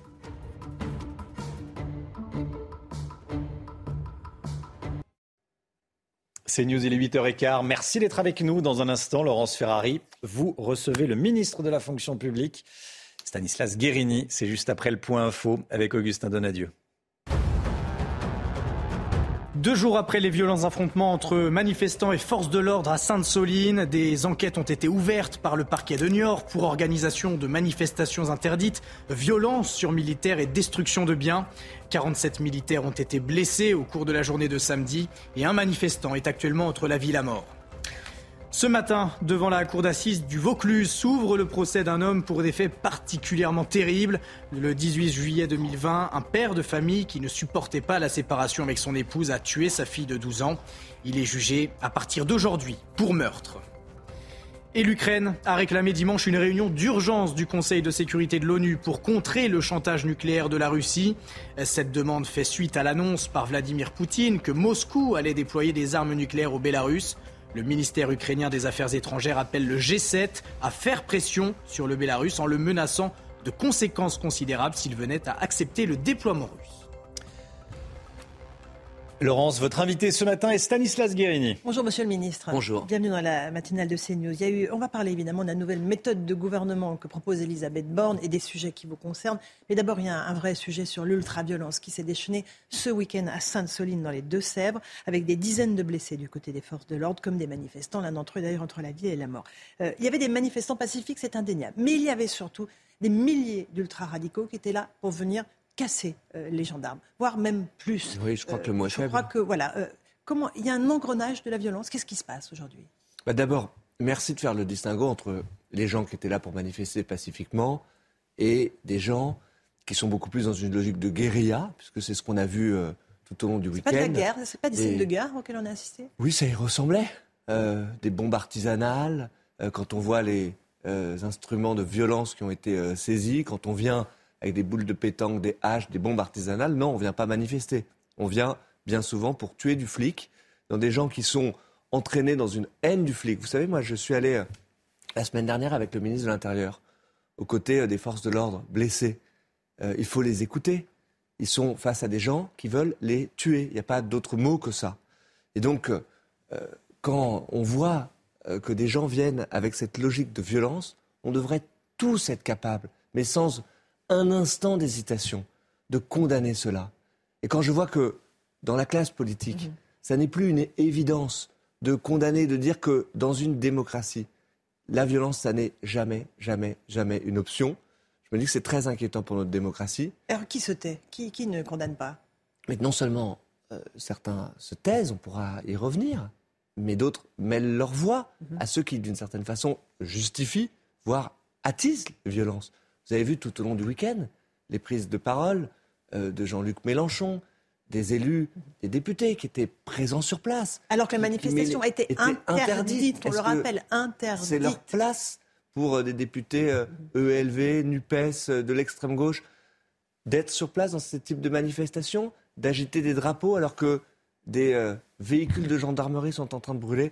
Ce n'est évidemment pas le cas. Et donc je crois qu'on devrait, de façon très simple, ça n'empêche en rien d'avoir des oppositions démocratiques sur des sujets de fond, être capable de dénoncer cette violence. Et je crois que c'est très inquiétant.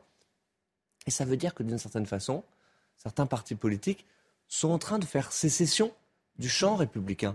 Quand Donc ils ne vous prennent pensez à pas la euh, France insoumise, mais plus largement la NUPS, euh, toute la NUPS? Pas toute la NUPS, mais aux élus. Je vois d'ailleurs qu'au sein de la NUPS, il y a beaucoup de gêne, d'une certaine façon, par rapport à ces positions qui sont des positions ultra-radicales, de l'ultra-gauche, euh, qui sont, je le pense sincèrement, en train de faire sécession par rapport au champ républicain. Euh, Puis vous mentionnez ceux qui se taisent aussi. Oui, il y a un, Moi, je il y a un frappé de silence. ça, oui.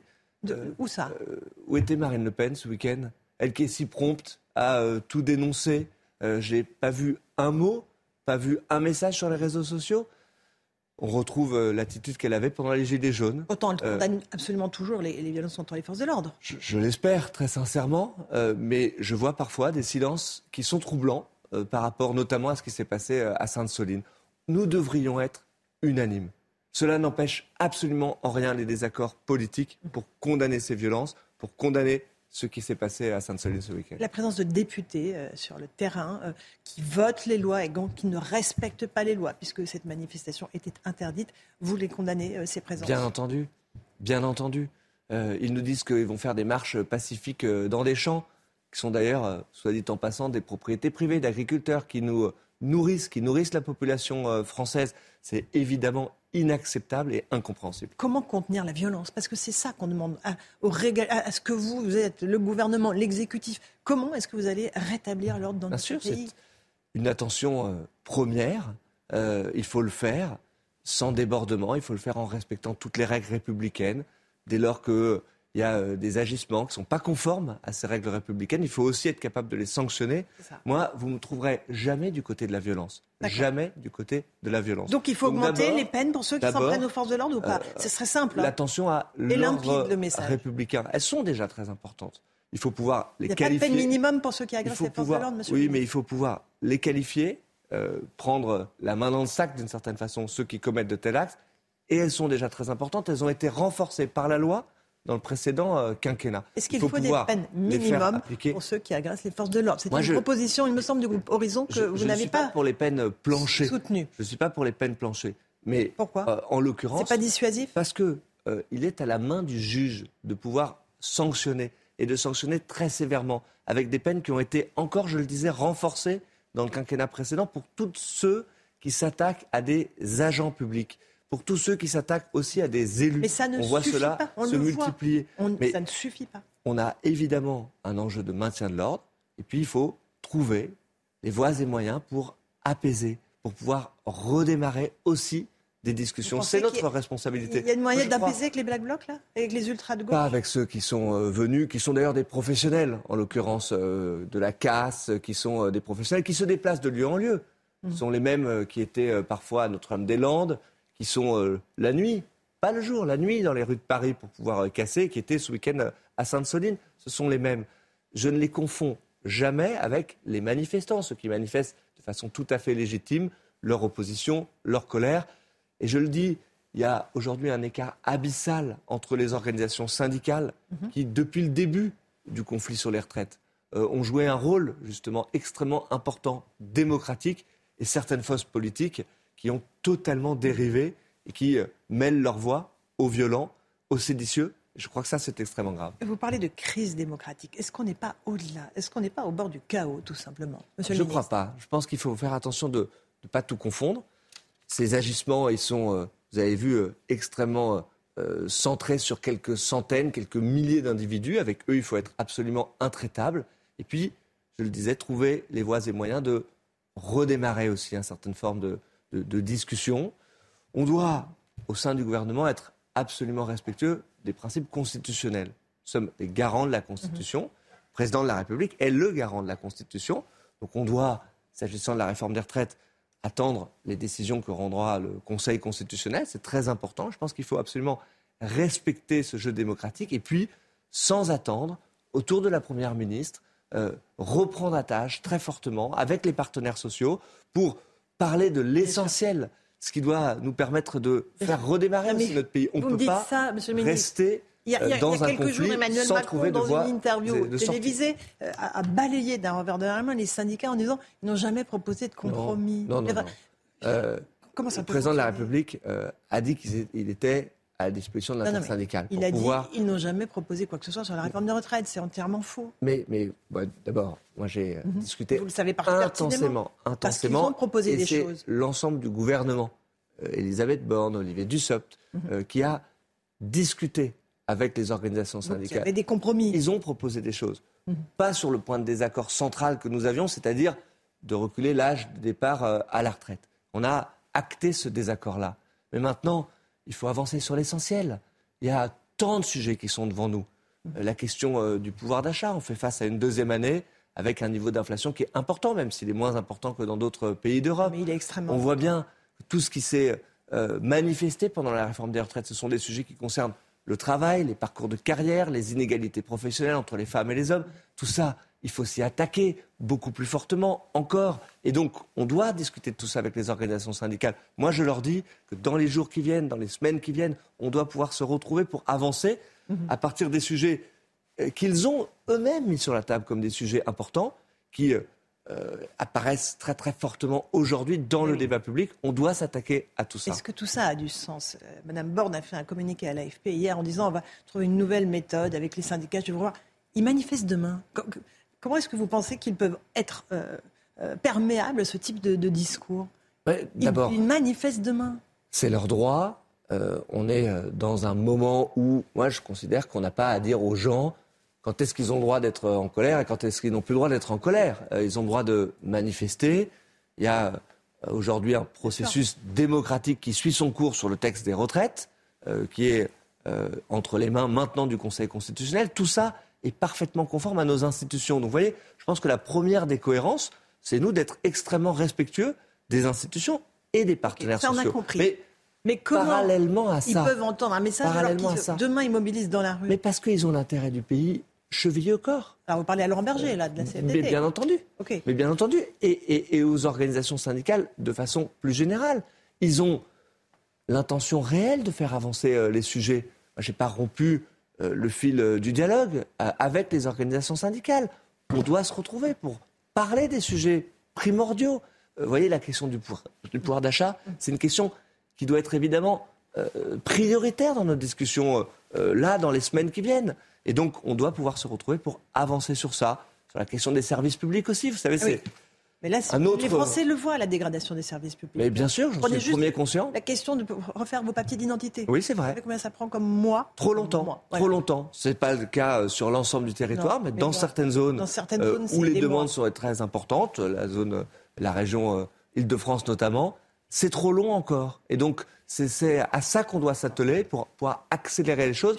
Régler les problèmes des Français, c'est régler les problèmes des Français du quotidien. Je crois que l'exemple que vous mentionnez, il est très important. La question des services publics, de ce que nous faisons de votre d'ores et déjà et ce que nous pouvons faire encore davantage, ça doit être là aussi central dans le débat que nous avons avec les organisations syndicales et au-delà, en parlant aux Français. Elisabeth Borne hier dit euh, la méthode que je fixe pour l'avenir, c'est pas de 49.3 en dehors des textes financiers. Euh, c'est une blague. Le 49.3, les 11 49.3 euh, qu'elle a utilisés, c'était précisément dans le cadre de textes financiers. Donc en Mais- fait, pourquoi parler Mais précisément pour ne rien que- dire en fait? Non, vous voyez comme le débat public est parfois fait. Mhm. Euh, il donne le sentiment que depuis le début de ce quinquennat, rien n'aurait avancé Non, non, non. euh, sans 49.3. précise. Euh, c'est tout Les le 11 contraire. 49.3 qu'elle a utilisés, Gauthier Lebret le disait il y a quelques instants, ça a été dans Mais le cadre de textes D'abord, c'est l'occasion de rappeler que beaucoup de textes ont permis de trouver des compromis, ont permis de faire dégager des majorités. Pas sur les 49, texte à texte. Oui, vous avez raison. Mais ils ont été centrés aujourd'hui sur des textes financiers, le texte des retraites étant formellement aussi un texte financier. Donc elle a donné cette ligne politique, cette intention politique très forte de dire que texte par texte, nous souhaitons faire dégager des majorités. On va Ça veut dire les textes, s'adresser un coup à la gauche. ça veut dire changer de méthode. ça. ça veut dire concerter encore davantage. Ça veut dire travailler avec nos oppositions, euh, celles qui ont envie de faire avancer notre pays, tout simplement, pour, sur les sujets principaux, pouvoir dégager des majorités. Qu'est-ce que les Français euh, ont dit dans l'élection présidentielle? Pour moi, ils ont manifesté trois priorités. Pouvoir faire en sorte que le travail paie plus, Mhm. pouvoir protéger les Français, il y a une demande de protection qui est très importante, et accélérer sur la transition écologique. Je crois qu'autour de ces trois priorités-là, on doit pouvoir se retrouver, bâtir des majorités. Ça veut dire avec avoir qui un agenda parlementaire Avec et aussi de ce qui se passe en dehors Avec du Parlement qui est-ce que vous voulez bâtir des majorités? Mais ce n'est pas à moi aujourd'hui de définir le périmètre alors même qu'on doit mener ces discussions, des- ces discussions pardon. Oui, mais Euh, dissection, ça va aussi pour les cadavres. C'est un lapsus. Mhm. Euh, qu'on qu'on doit définir à l'avance ce périmètre-là. On doit le faire avec les parlementaires. Certains ont eu un esprit de responsabilité il y a quelques jours. Ils ont décidé de ne pas voter euh, la censure, de ne Ah pas bah, faire oui. tomber le gouvernement près, sur le texte des retraites. ministre, à neuf voix près. Oui, mais ce que je veux dire, c'est qu'il y a des députés, des sénateurs euh, qui aujourd'hui manifestent un esprit de responsabilité. C'est à eux que vous faites appel. Et, et moi, je ne vais pas dire si ça doit être à droite ou à gauche. Je crois qu'on peut le faire avec tout simplement celles et ceux qui ont l'intention de faire avancer J'ai notre encore pays. un mot à vous. De... Vous êtes le ministre de la fonction publique. Il y a une grève des éboueurs qui se poursuit à Paris. Après plus de 20 jours, de nouveaux arrondissements vont être touchés aujourd'hui parce qu'il y a d'autres sociétés privées qui rentrent maintenant dans, dans la grève. Euh, où est-ce que vous en êtes avec la mairie de Paris? Euh, Qu'est-ce qui se passe euh, dans la capitale? Écoutez, l'important, c'est que les Parisiennes et les Parisiens voient euh, leurs poubelles ramassées. Ce Donc on, pas va être, on va être euh, On est extrêmement, 8000 tonnes extrêmement dans, simple. dans la capitale. Moi, je demande à la mairie de Paris, effectivement, tout simplement, j'ai eu l'occasion de le dire, de faire appliquer la loi. Euh, j'ai considéré que la mairie de Paris avait, depuis le début de ce conflit, une gestion militante de la grève, qu'elle a incité euh, à la grève. Je crois que ça n'est pas responsable. Et on ne peut pas aujourd'hui faire semblant d'avoir des cellules de crise et puis, euh, depuis le début de ce conflit, euh, fermer la mairie, mettre des bannières euh, de soutien à la grève sur l'hôtel de ville et avoir un dispositif, je l'ai dénoncé, de gestion de la grève qui est partisan. Vous faites grève pour la réforme des retraites, alors on va vous plafonner votre nombre de jours de retenue sur salaire et étaler tout le reste. Vous faites grève pour un autre motif que la réforme de la grève, alors cette règle ne s'applique pas.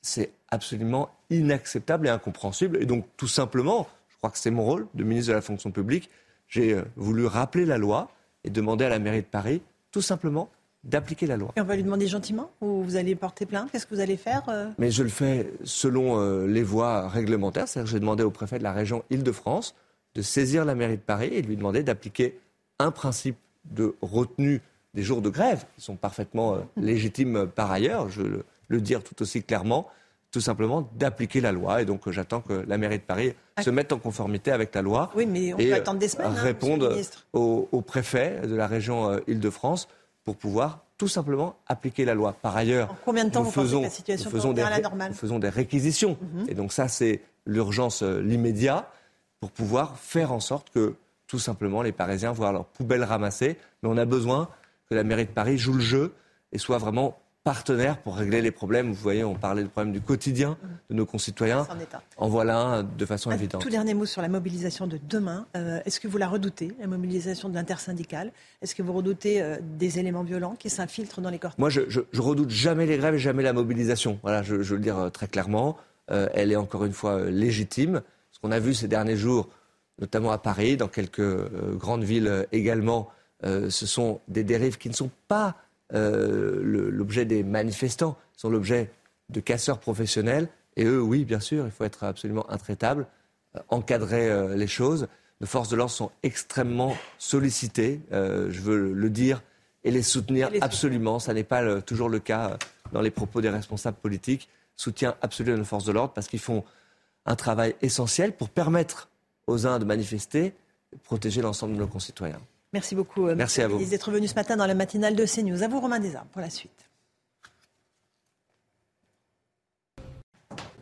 CNews, il est 8h30. Merci à vous, Laurence Ferrari, et à votre invité, Stanislas Guérini, ministre de la Transition et de la Fonction public. L'équipe de la matinale est là. On est avec Augustin Donatieu, Gauthier Lebret, Alexandra Blanc pour le temps, bien sûr, Paul Sugy, Lemic Guillot. Cette déclaration, tiens, j'aimerais vous entendre autour de la table sur euh, ce que vient de dire Laurent Berger, secrétaire général de la CFDT. Euh, il a appelé lundi le gouvernement à un bouger très fort sur les retraites, ajoutant qu'il n'accepterait la main tendue d'Elisabeth Borne au syndicat, on en a parlé il y a, il y a quelques instants, que si la réforme sur la retraite était mise de côté. Il ne ferme pas totalement la porte, mais dit si vous mettez de côté la réforme des retraites, euh, pour une raison X ou Y, hein, s'il n'était pas validé par le Conseil constitutionnel, il cite ce cas, euh, je pourrais revenir en, discuter. Gauthier Lebret, Gauthier Non, mais il n'y a pas de, de, surprise. Ça prouve effectivement que la main tendue d'Elisabeth Borne qui concerne tout sauf les retraites, elle veut bien recevoir l'intersyndicale, sauf pour parler des retraites. Hmm. Bon, bah, évidemment, euh, du côté de l'intersyndicale, même le modéré Laurent Berger n'a pas envie d'aller rencontrer la Première ministre pour parler d'autres sujets que le sujet du moment, à savoir les retraites. Voilà, si la main tendue, c'est rediscutons et travail et des retraites et en mettant de côté pour l'instant la réforme qui a été adoptée par le 49.3 qui n'est pas validée par le Conseil constitutionnel, si ces deux sujets sont sur la table, sont sur la table, on va discuter, a dit Laurent euh, Berger. On va y revenir. Les poubelles, les poubelles disparaissent peu à peu des, trottoirs de la capitale. On en a parlé il y a quelques instants avec euh, Stanislas Guérini, interrogé par Laurence Ferrari. Euh, le, le, tonnage, 10 500 tonnes de poubelles dans les rues de Paris la semaine dernière, 7 800 tonnes ce dimanche. Trois incinérateurs, les trois incinérateurs sont repartis. Les agents de la propreté de la ville de Paris vont se réunir aujourd'hui en assemblée générale pour déterminer s'ils reprennent ou pas le travail, alors que la CGT appelle les, salariés de la société de Richebourg qui gère le ramassage euh, des, poubelles dans, dans, plusieurs arrondissements parisiens, cinq au total. La CGT les appelle à, se mettre en grève. On va partir sur le terrain, Augustin Donadieu. Hein. Effectivement, on va retrouver Marine Sabourin. Marine, vous êtes dans le 6e arrondissement de Paris. Alors, il est censé y avoir une, amélioration. visiblement, autour de vous, ce n'est pas vraiment le cas. Oui, tout à fait, hein, Augustin, vous le disiez. Une euh, légère amélioration euh, dans la capitale. Vous le voyez dans le 6e arrondissement sur les images d'Olivier Gangloff. Eh bien, il y a toujours ces poubelles euh, qui, qui s'accumulent, hein, ces tas de poubelles juste à côté de ces restaurants, juste à côté de ces cafés, ces, ces commerces qui sont donc sur les images d'Olivier Gangloff. Et donc, vous le disiez, il y a plus de 7000 tonnes de déchets qui s'accumulent. Alors, il y a des camions, plus de 160 camions qui ont ramassé les ordures euh, hier. C'est le double par rapport à un dimanche euh, classique. Là, on en a vu euh, quand même certains dans les rues du 6e arrondissement. Mais vous le voyez, beaucoup de tas de poubelles encore dans la capitale aujourd'hui. Merci beaucoup, Marine Sabourin.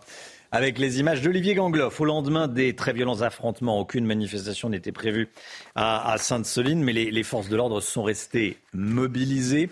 3200 policiers et gendarmes euh, encore déployés hier pour contenir les, rassemblements qui ont pu perdurer ici ou là. Nos envoyés spéciaux sur place font le point. Le calme est revenu. Ici à Sainte-Soline, les gendarmes surveillent toujours activement la zone menant à la méga-bassine. Les véhicules incendiés par les manifestants sont enlevés de la zone alors que l'odeur de brûlé était encore très vive ce dimanche. Les stigmates de cette violence sont visibles autour de la bassine. On voit de nombreux pavés qui avaient été jetés sur les forces de l'ordre. Également les 4000 grenades lacrymogènes et de désencerclement qui ont été utilisées par les policiers et gendarmes pour disperser la foule. Officiers euh, judiciaires, eux, tentent sur place de trouver les projectiles des manifestants pour trouver d'éventuelles empreintes qui permettraient ensuite d'engager euh, des poursuites. Les manifestants, quant à eux, étaient à Mel ce dimanche où des animations ont eu lieu. Des débats également autour de la question de l'eau. Tous dénoncent les violences dont ils auraient été victimes et semblent globalement satisfaits du week-end, notamment d'avoir pu s'approcher de la méga bassine et d'avoir réuni, selon eux, près de 30 000 personnes. 17 enquêtes judiciaires ont été ouvertes à l'IGPN depuis le début des manifestations contre la réforme des retraites le 19 janvier, un chiffre évolutif selon la directrice de l'inspection générale de la police nationale. Regardez ce que dit Éric Ciotti ce matin, le président des, des, Républicains, qui dénonce dans le Figaro des actions de terrorisme d'extrême gauche. Les images auxquelles nous assistons sont insupportables par leur violence. Nous sommes clairement dans des actions de terrorisme d'extrême gauche. Il ajoute, il y a quelques centaines d'activistes qui veulent tuer du flic à chaque manifestation et détruire nos institutions. Il est temps que ce combat devienne une priorité nationale à l'égal du combat contre le terrorisme islamiste. Paul Sugy avec nous, je voulais euh, vous entendre sur, ce sujet, Paul. Éric Ciotti euh, qualifie ce qui s'est passé à Sainte-Soline de terrorisme, terrorisme d'extrême gauche. C'est clairement du terrorisme selon vous? Euh, Gérald Darmanin a pas repris le terme. D'ailleurs, il avait utilisé le mot éco-terroriste qui avait fait beaucoup réagir à, l'automne. Bon, je laisse à Eric Ciotti la responsabilité du mot. Euh, un acte de terrorisme, c'est quelque chose qui est déjà très installé dans l'imaginaire. Ce pas des gens qui posent des bombes ou qui veulent euh, tuer la population pour répondre à la terreur. Mais en tous les cas, ce qui est sûr, c'est qu'il y a le choix d'affronter de manière rangée, préparée, organisée les forces de l'ordre dans une bataille. C'est ce qu'on a vu, c'est les images que l'on voit. Ce qui est absolument lunaire, c'est de voir qu'il n'y a aucun élu d'importance chez les écologistes au de la France insoumise pour condamner les violences des manifestants, ou alors, à demi-mot, quand ils reconnaissent qu'il y a des débordements, ils disent que c'est de la faute de la police. La police est accusée d'avoir, euh, de s'être positionnée sur le terrain d'une manifestation interdite, c'est-à-dire que, pour être clair, samedi à Sainte-Soline, il ne devait y avoir que des policiers. Tous les autres, tous ceux qui étaient sur place, contrevenaient à la loi. Une manifestation, quand elle est interdite, on n'a pas le droit de s'y rendre. C'est aussi simple que cela. Et d'autre part, il y a un narratif qui est en train de devenir celui répandu par un certain nombre de médias, à l'appui aussi des élus dont je vous ai parlé, écologistes ou ceux de la France insoumise, qui est de dire que la, majeure partie des manifestants à Sainte-Soline étaient pacifiques et qui donc y a eu quelques débordements qui ont été entraînés par quelques black blocs qui auraient été en première ligne. Il faut le dire très clairement à ceux qui nous écoutent, c'est faux à Sainte-Soline, il n'y avait qu'un seul événement, c'est-à-dire celui, le projet d'organiser une bataille rangée contre les forces de l'ordre. Depuis trois ans sur ce dossier, il n'y a hmm. que les zadistes de Notre-Dame-des-Landes, il n'y a que l'extrême gauche qui veut en découdre avec les forces de l'ordre, qui organise cette manifestation. Et ceux qui s'y rendent le savent, ceux qui s'y rendent savent que le projet est d'affronter, de caillasser, de jeter des pavés, des cocktails Molotov sur les policiers. François Bayrou accuse Jean-Luc Mélenchon de nourrir une stratégie de déstabilisation de notre société il y a effectivement une volonté de déstabiliser, de déstabiliser sur des bases en plus scientifiques qui sont assez bancales. C'est-à-dire qu'on voit bien que le, projet de Sainte-Soline dépasse carrément le, projet des méga-bassines. Sinon, il y aura un débat, sinon il y aura une contestation raisonnée. Ce qu'il faut rappeler quand même, c'est que jusqu'en 2018, les écologistes étaient favorables hein, à ce projet d'installation des méga-bassines.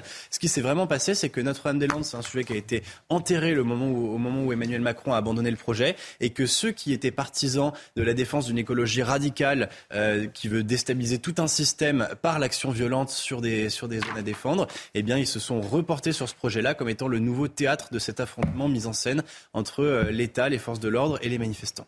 Paul Sugy, merci Paul.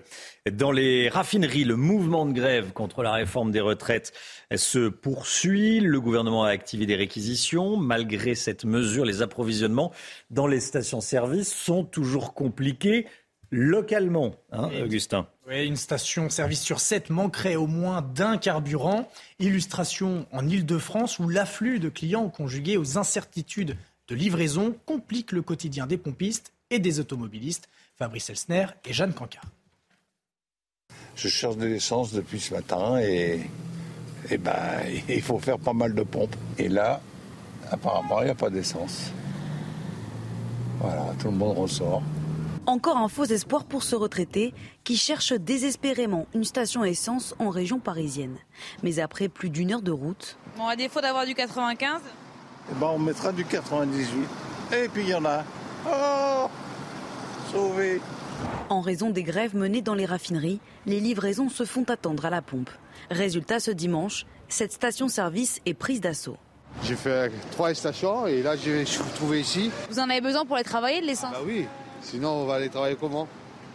C'est galère. Pour permettre l'acheminement des carburants, le gouvernement a ordonné la réquisition de salariés. Mais la situation est loin d'être débloquée. Certains responsables de stations n'ont aucune visibilité.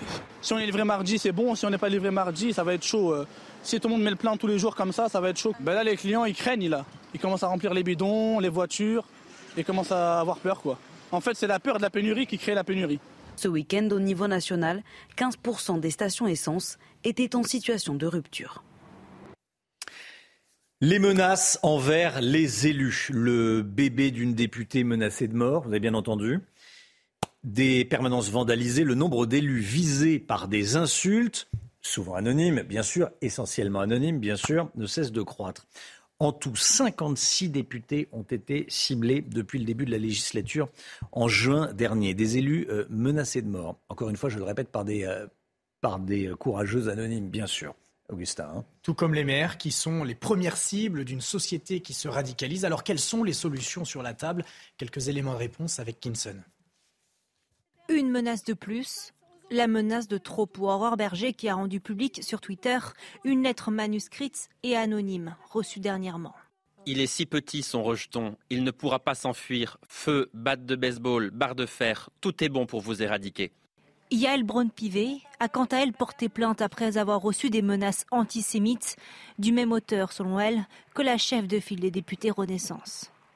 Sale truie juive, Ziklombé. Voilà ce que j'ai reçu. Jamais je n'imaginais en m'engageant que je subirais l'antisémitisme, le sexisme, la violence. Je pense aussi aux autres élus ciblés, mais l'engagement politique reste nécessaire. Dans un contexte de tension maximale liée à la contestation de la réforme des retraites, les députés favorables au texte subissent une vague d'insultes et d'intimidations des menaces personnelles sur ses enfants, des dégradations sur sa permanence. Ce qu'on assiste actuellement, c'est sans précédent. En quelques jours, une vingtaine de députés de la majorité et de LR ont été visés, portant leur nombre à 56 depuis le début de la mandature. La véritable solution, c'est de relégitimer euh, justement les élus et, la démocratie. Mais ça, c'est une difficulté euh, au long cours. L'Assemblée nationale a annoncé qu'elle se porterait systématiquement partie civile lorsque des députés déposeront plainte. Il est 9h moins le quart, c'est la santé tout de suite avec le docteur Brigitte Millot. Regardez votre programme avec pharmazone.fr, le confort de commander en ligne en soutenant votre pharmacie. Le docteur Brigitte Millot avec nous. Bonjour Brigitte. Bonjour. Chaque année en France, on pose 65 000 pacemakers et vous allez nous expliquer ce matin à quoi ça ressemble et quelles en sont les indications. Oui. Alors, euh, pour comprendre à quoi sert un pacemaker, il faut déjà revenir un petit peu sur la manière dont se contracte notre cœur.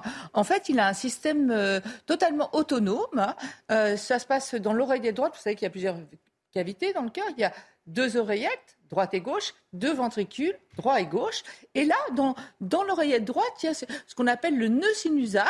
C'est de là que part l'influx électrique qui va se propager comme une tache d'huile au cœur, qui va faire que le cœur va, hop, se contracter. Et vous savez à quel point il est utile et indispensable que le cœur se contracte pour apporter le sang et donc l'oxygène à toutes les cellules du corps. Et si par hasard il y a une faiblesse des contractions, vous allez ressentir des signes cliniques tels que de la fatigue, euh, des petits malaises, euh, voire euh, ça peut aller jusqu'à des pertes de connaissance, des syncopes, voire jusqu'à la mort subite. Hein. Donc voilà, on, on, va pallier, si vous voulez, quand il y a un problème de contraction électrique, le pacemaker va être là pour pallier ces défaillances et éviter tous ces symptômes dont on vient de parler. Alors comment ça se passe? C'est un système, c'est très très bien fait. C'est un petit, il y, a, y a un petit boîtier qui fait à peu près la taille d'une pièce de 2 euros, qui est relié à deux électrodes que l'on va mettre dans le cœur droit, l'oreillette. Je vous parle d'un modèle classique parce qu'il y a plusieurs modèles. Hein. On va dire que le modèle classique, ce petit boîtier relié avec deux petites sondes qui vont dans l'oreillette droite et dans le ventricule droit. Le boîtier, il est très malin. Il va surveiller, il va servir de sentinelle, il va repérer, étudier chaque battement du cœur. Et quand il voit qu'il y a une petite faiblesse, hop, hop, hop, il va envoyer une impulsion électrique dans les sondes et le cœur va se contracter. C'est quand même incroyable. Alors, je vais vous montrer maintenant comment ça se passe. On va le voir en image. Vous voyez le petit boîtier? Il est mis comme ça sous la clavicule. Hein. On le voit, il est sous la peau. Hein. Il est mis comme ça. C'est une petite anesthésie locale, c'est rien du tout. Il est relié à deux sondes que l'on voit bien, on les a mis en, fluo là. Vous voyez, il y en a une qui hmm. va dans l'oreillette droite, une qui va dans le ventricule droit. Et quand il voit que ça, ça, baisse, par exemple, on peut régler à 60 contractions par minute. Et si on est à 58, hop, il va se déclencher, se mettre en marche et comme ça envoyer l'impulsion. Est-ce que le patient le ressent?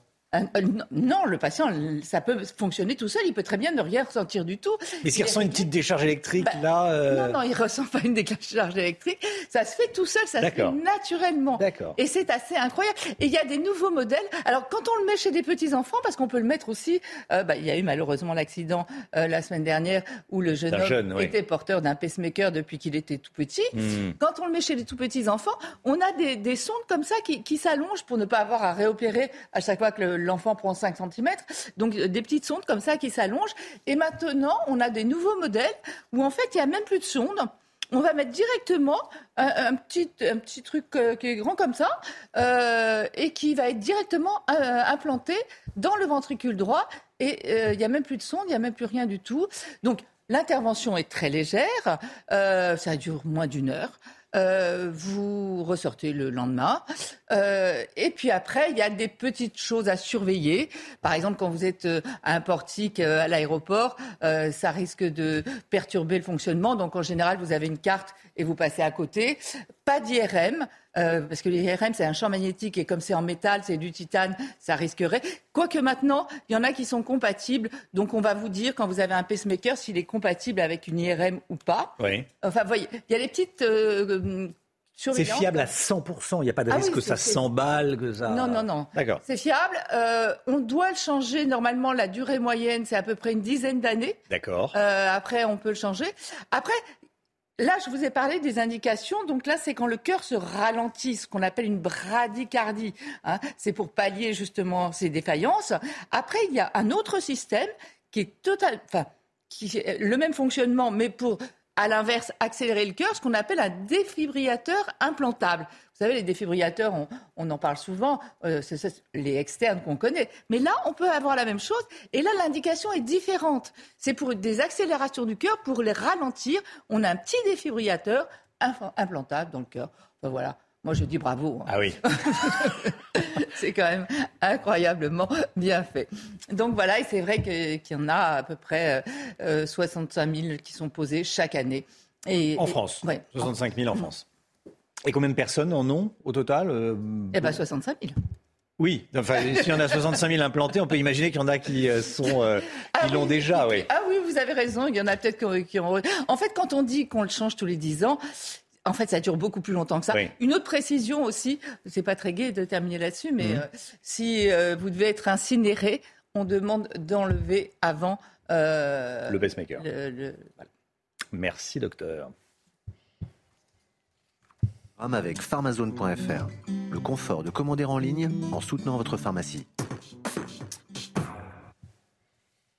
Il est 9h10. Merci d'avoir choisi CNews pour démarrer cette journée, cette semaine avec nous. On se retrouve demain matin dès 5h55 pour une nouvelle matinale avec Augustin Donadieu, le docteur Brigitte Millot, Alexandra Blanc, Paul Sugy et le Mick Guillot. Belle journée à vous. Dans un instant, c'est l'heure des pros avec Pascal Pro et tous ses invités. Vous allez sur cnews.fr pour revoir les meilleurs moments de la matinale et aussi le meilleur de l'info, bien sûr, à 21h avec Olivier Benkemoun. Belle journée à vous. Tout de suite, Pascal Pro dans l'heure des pros. Thank you.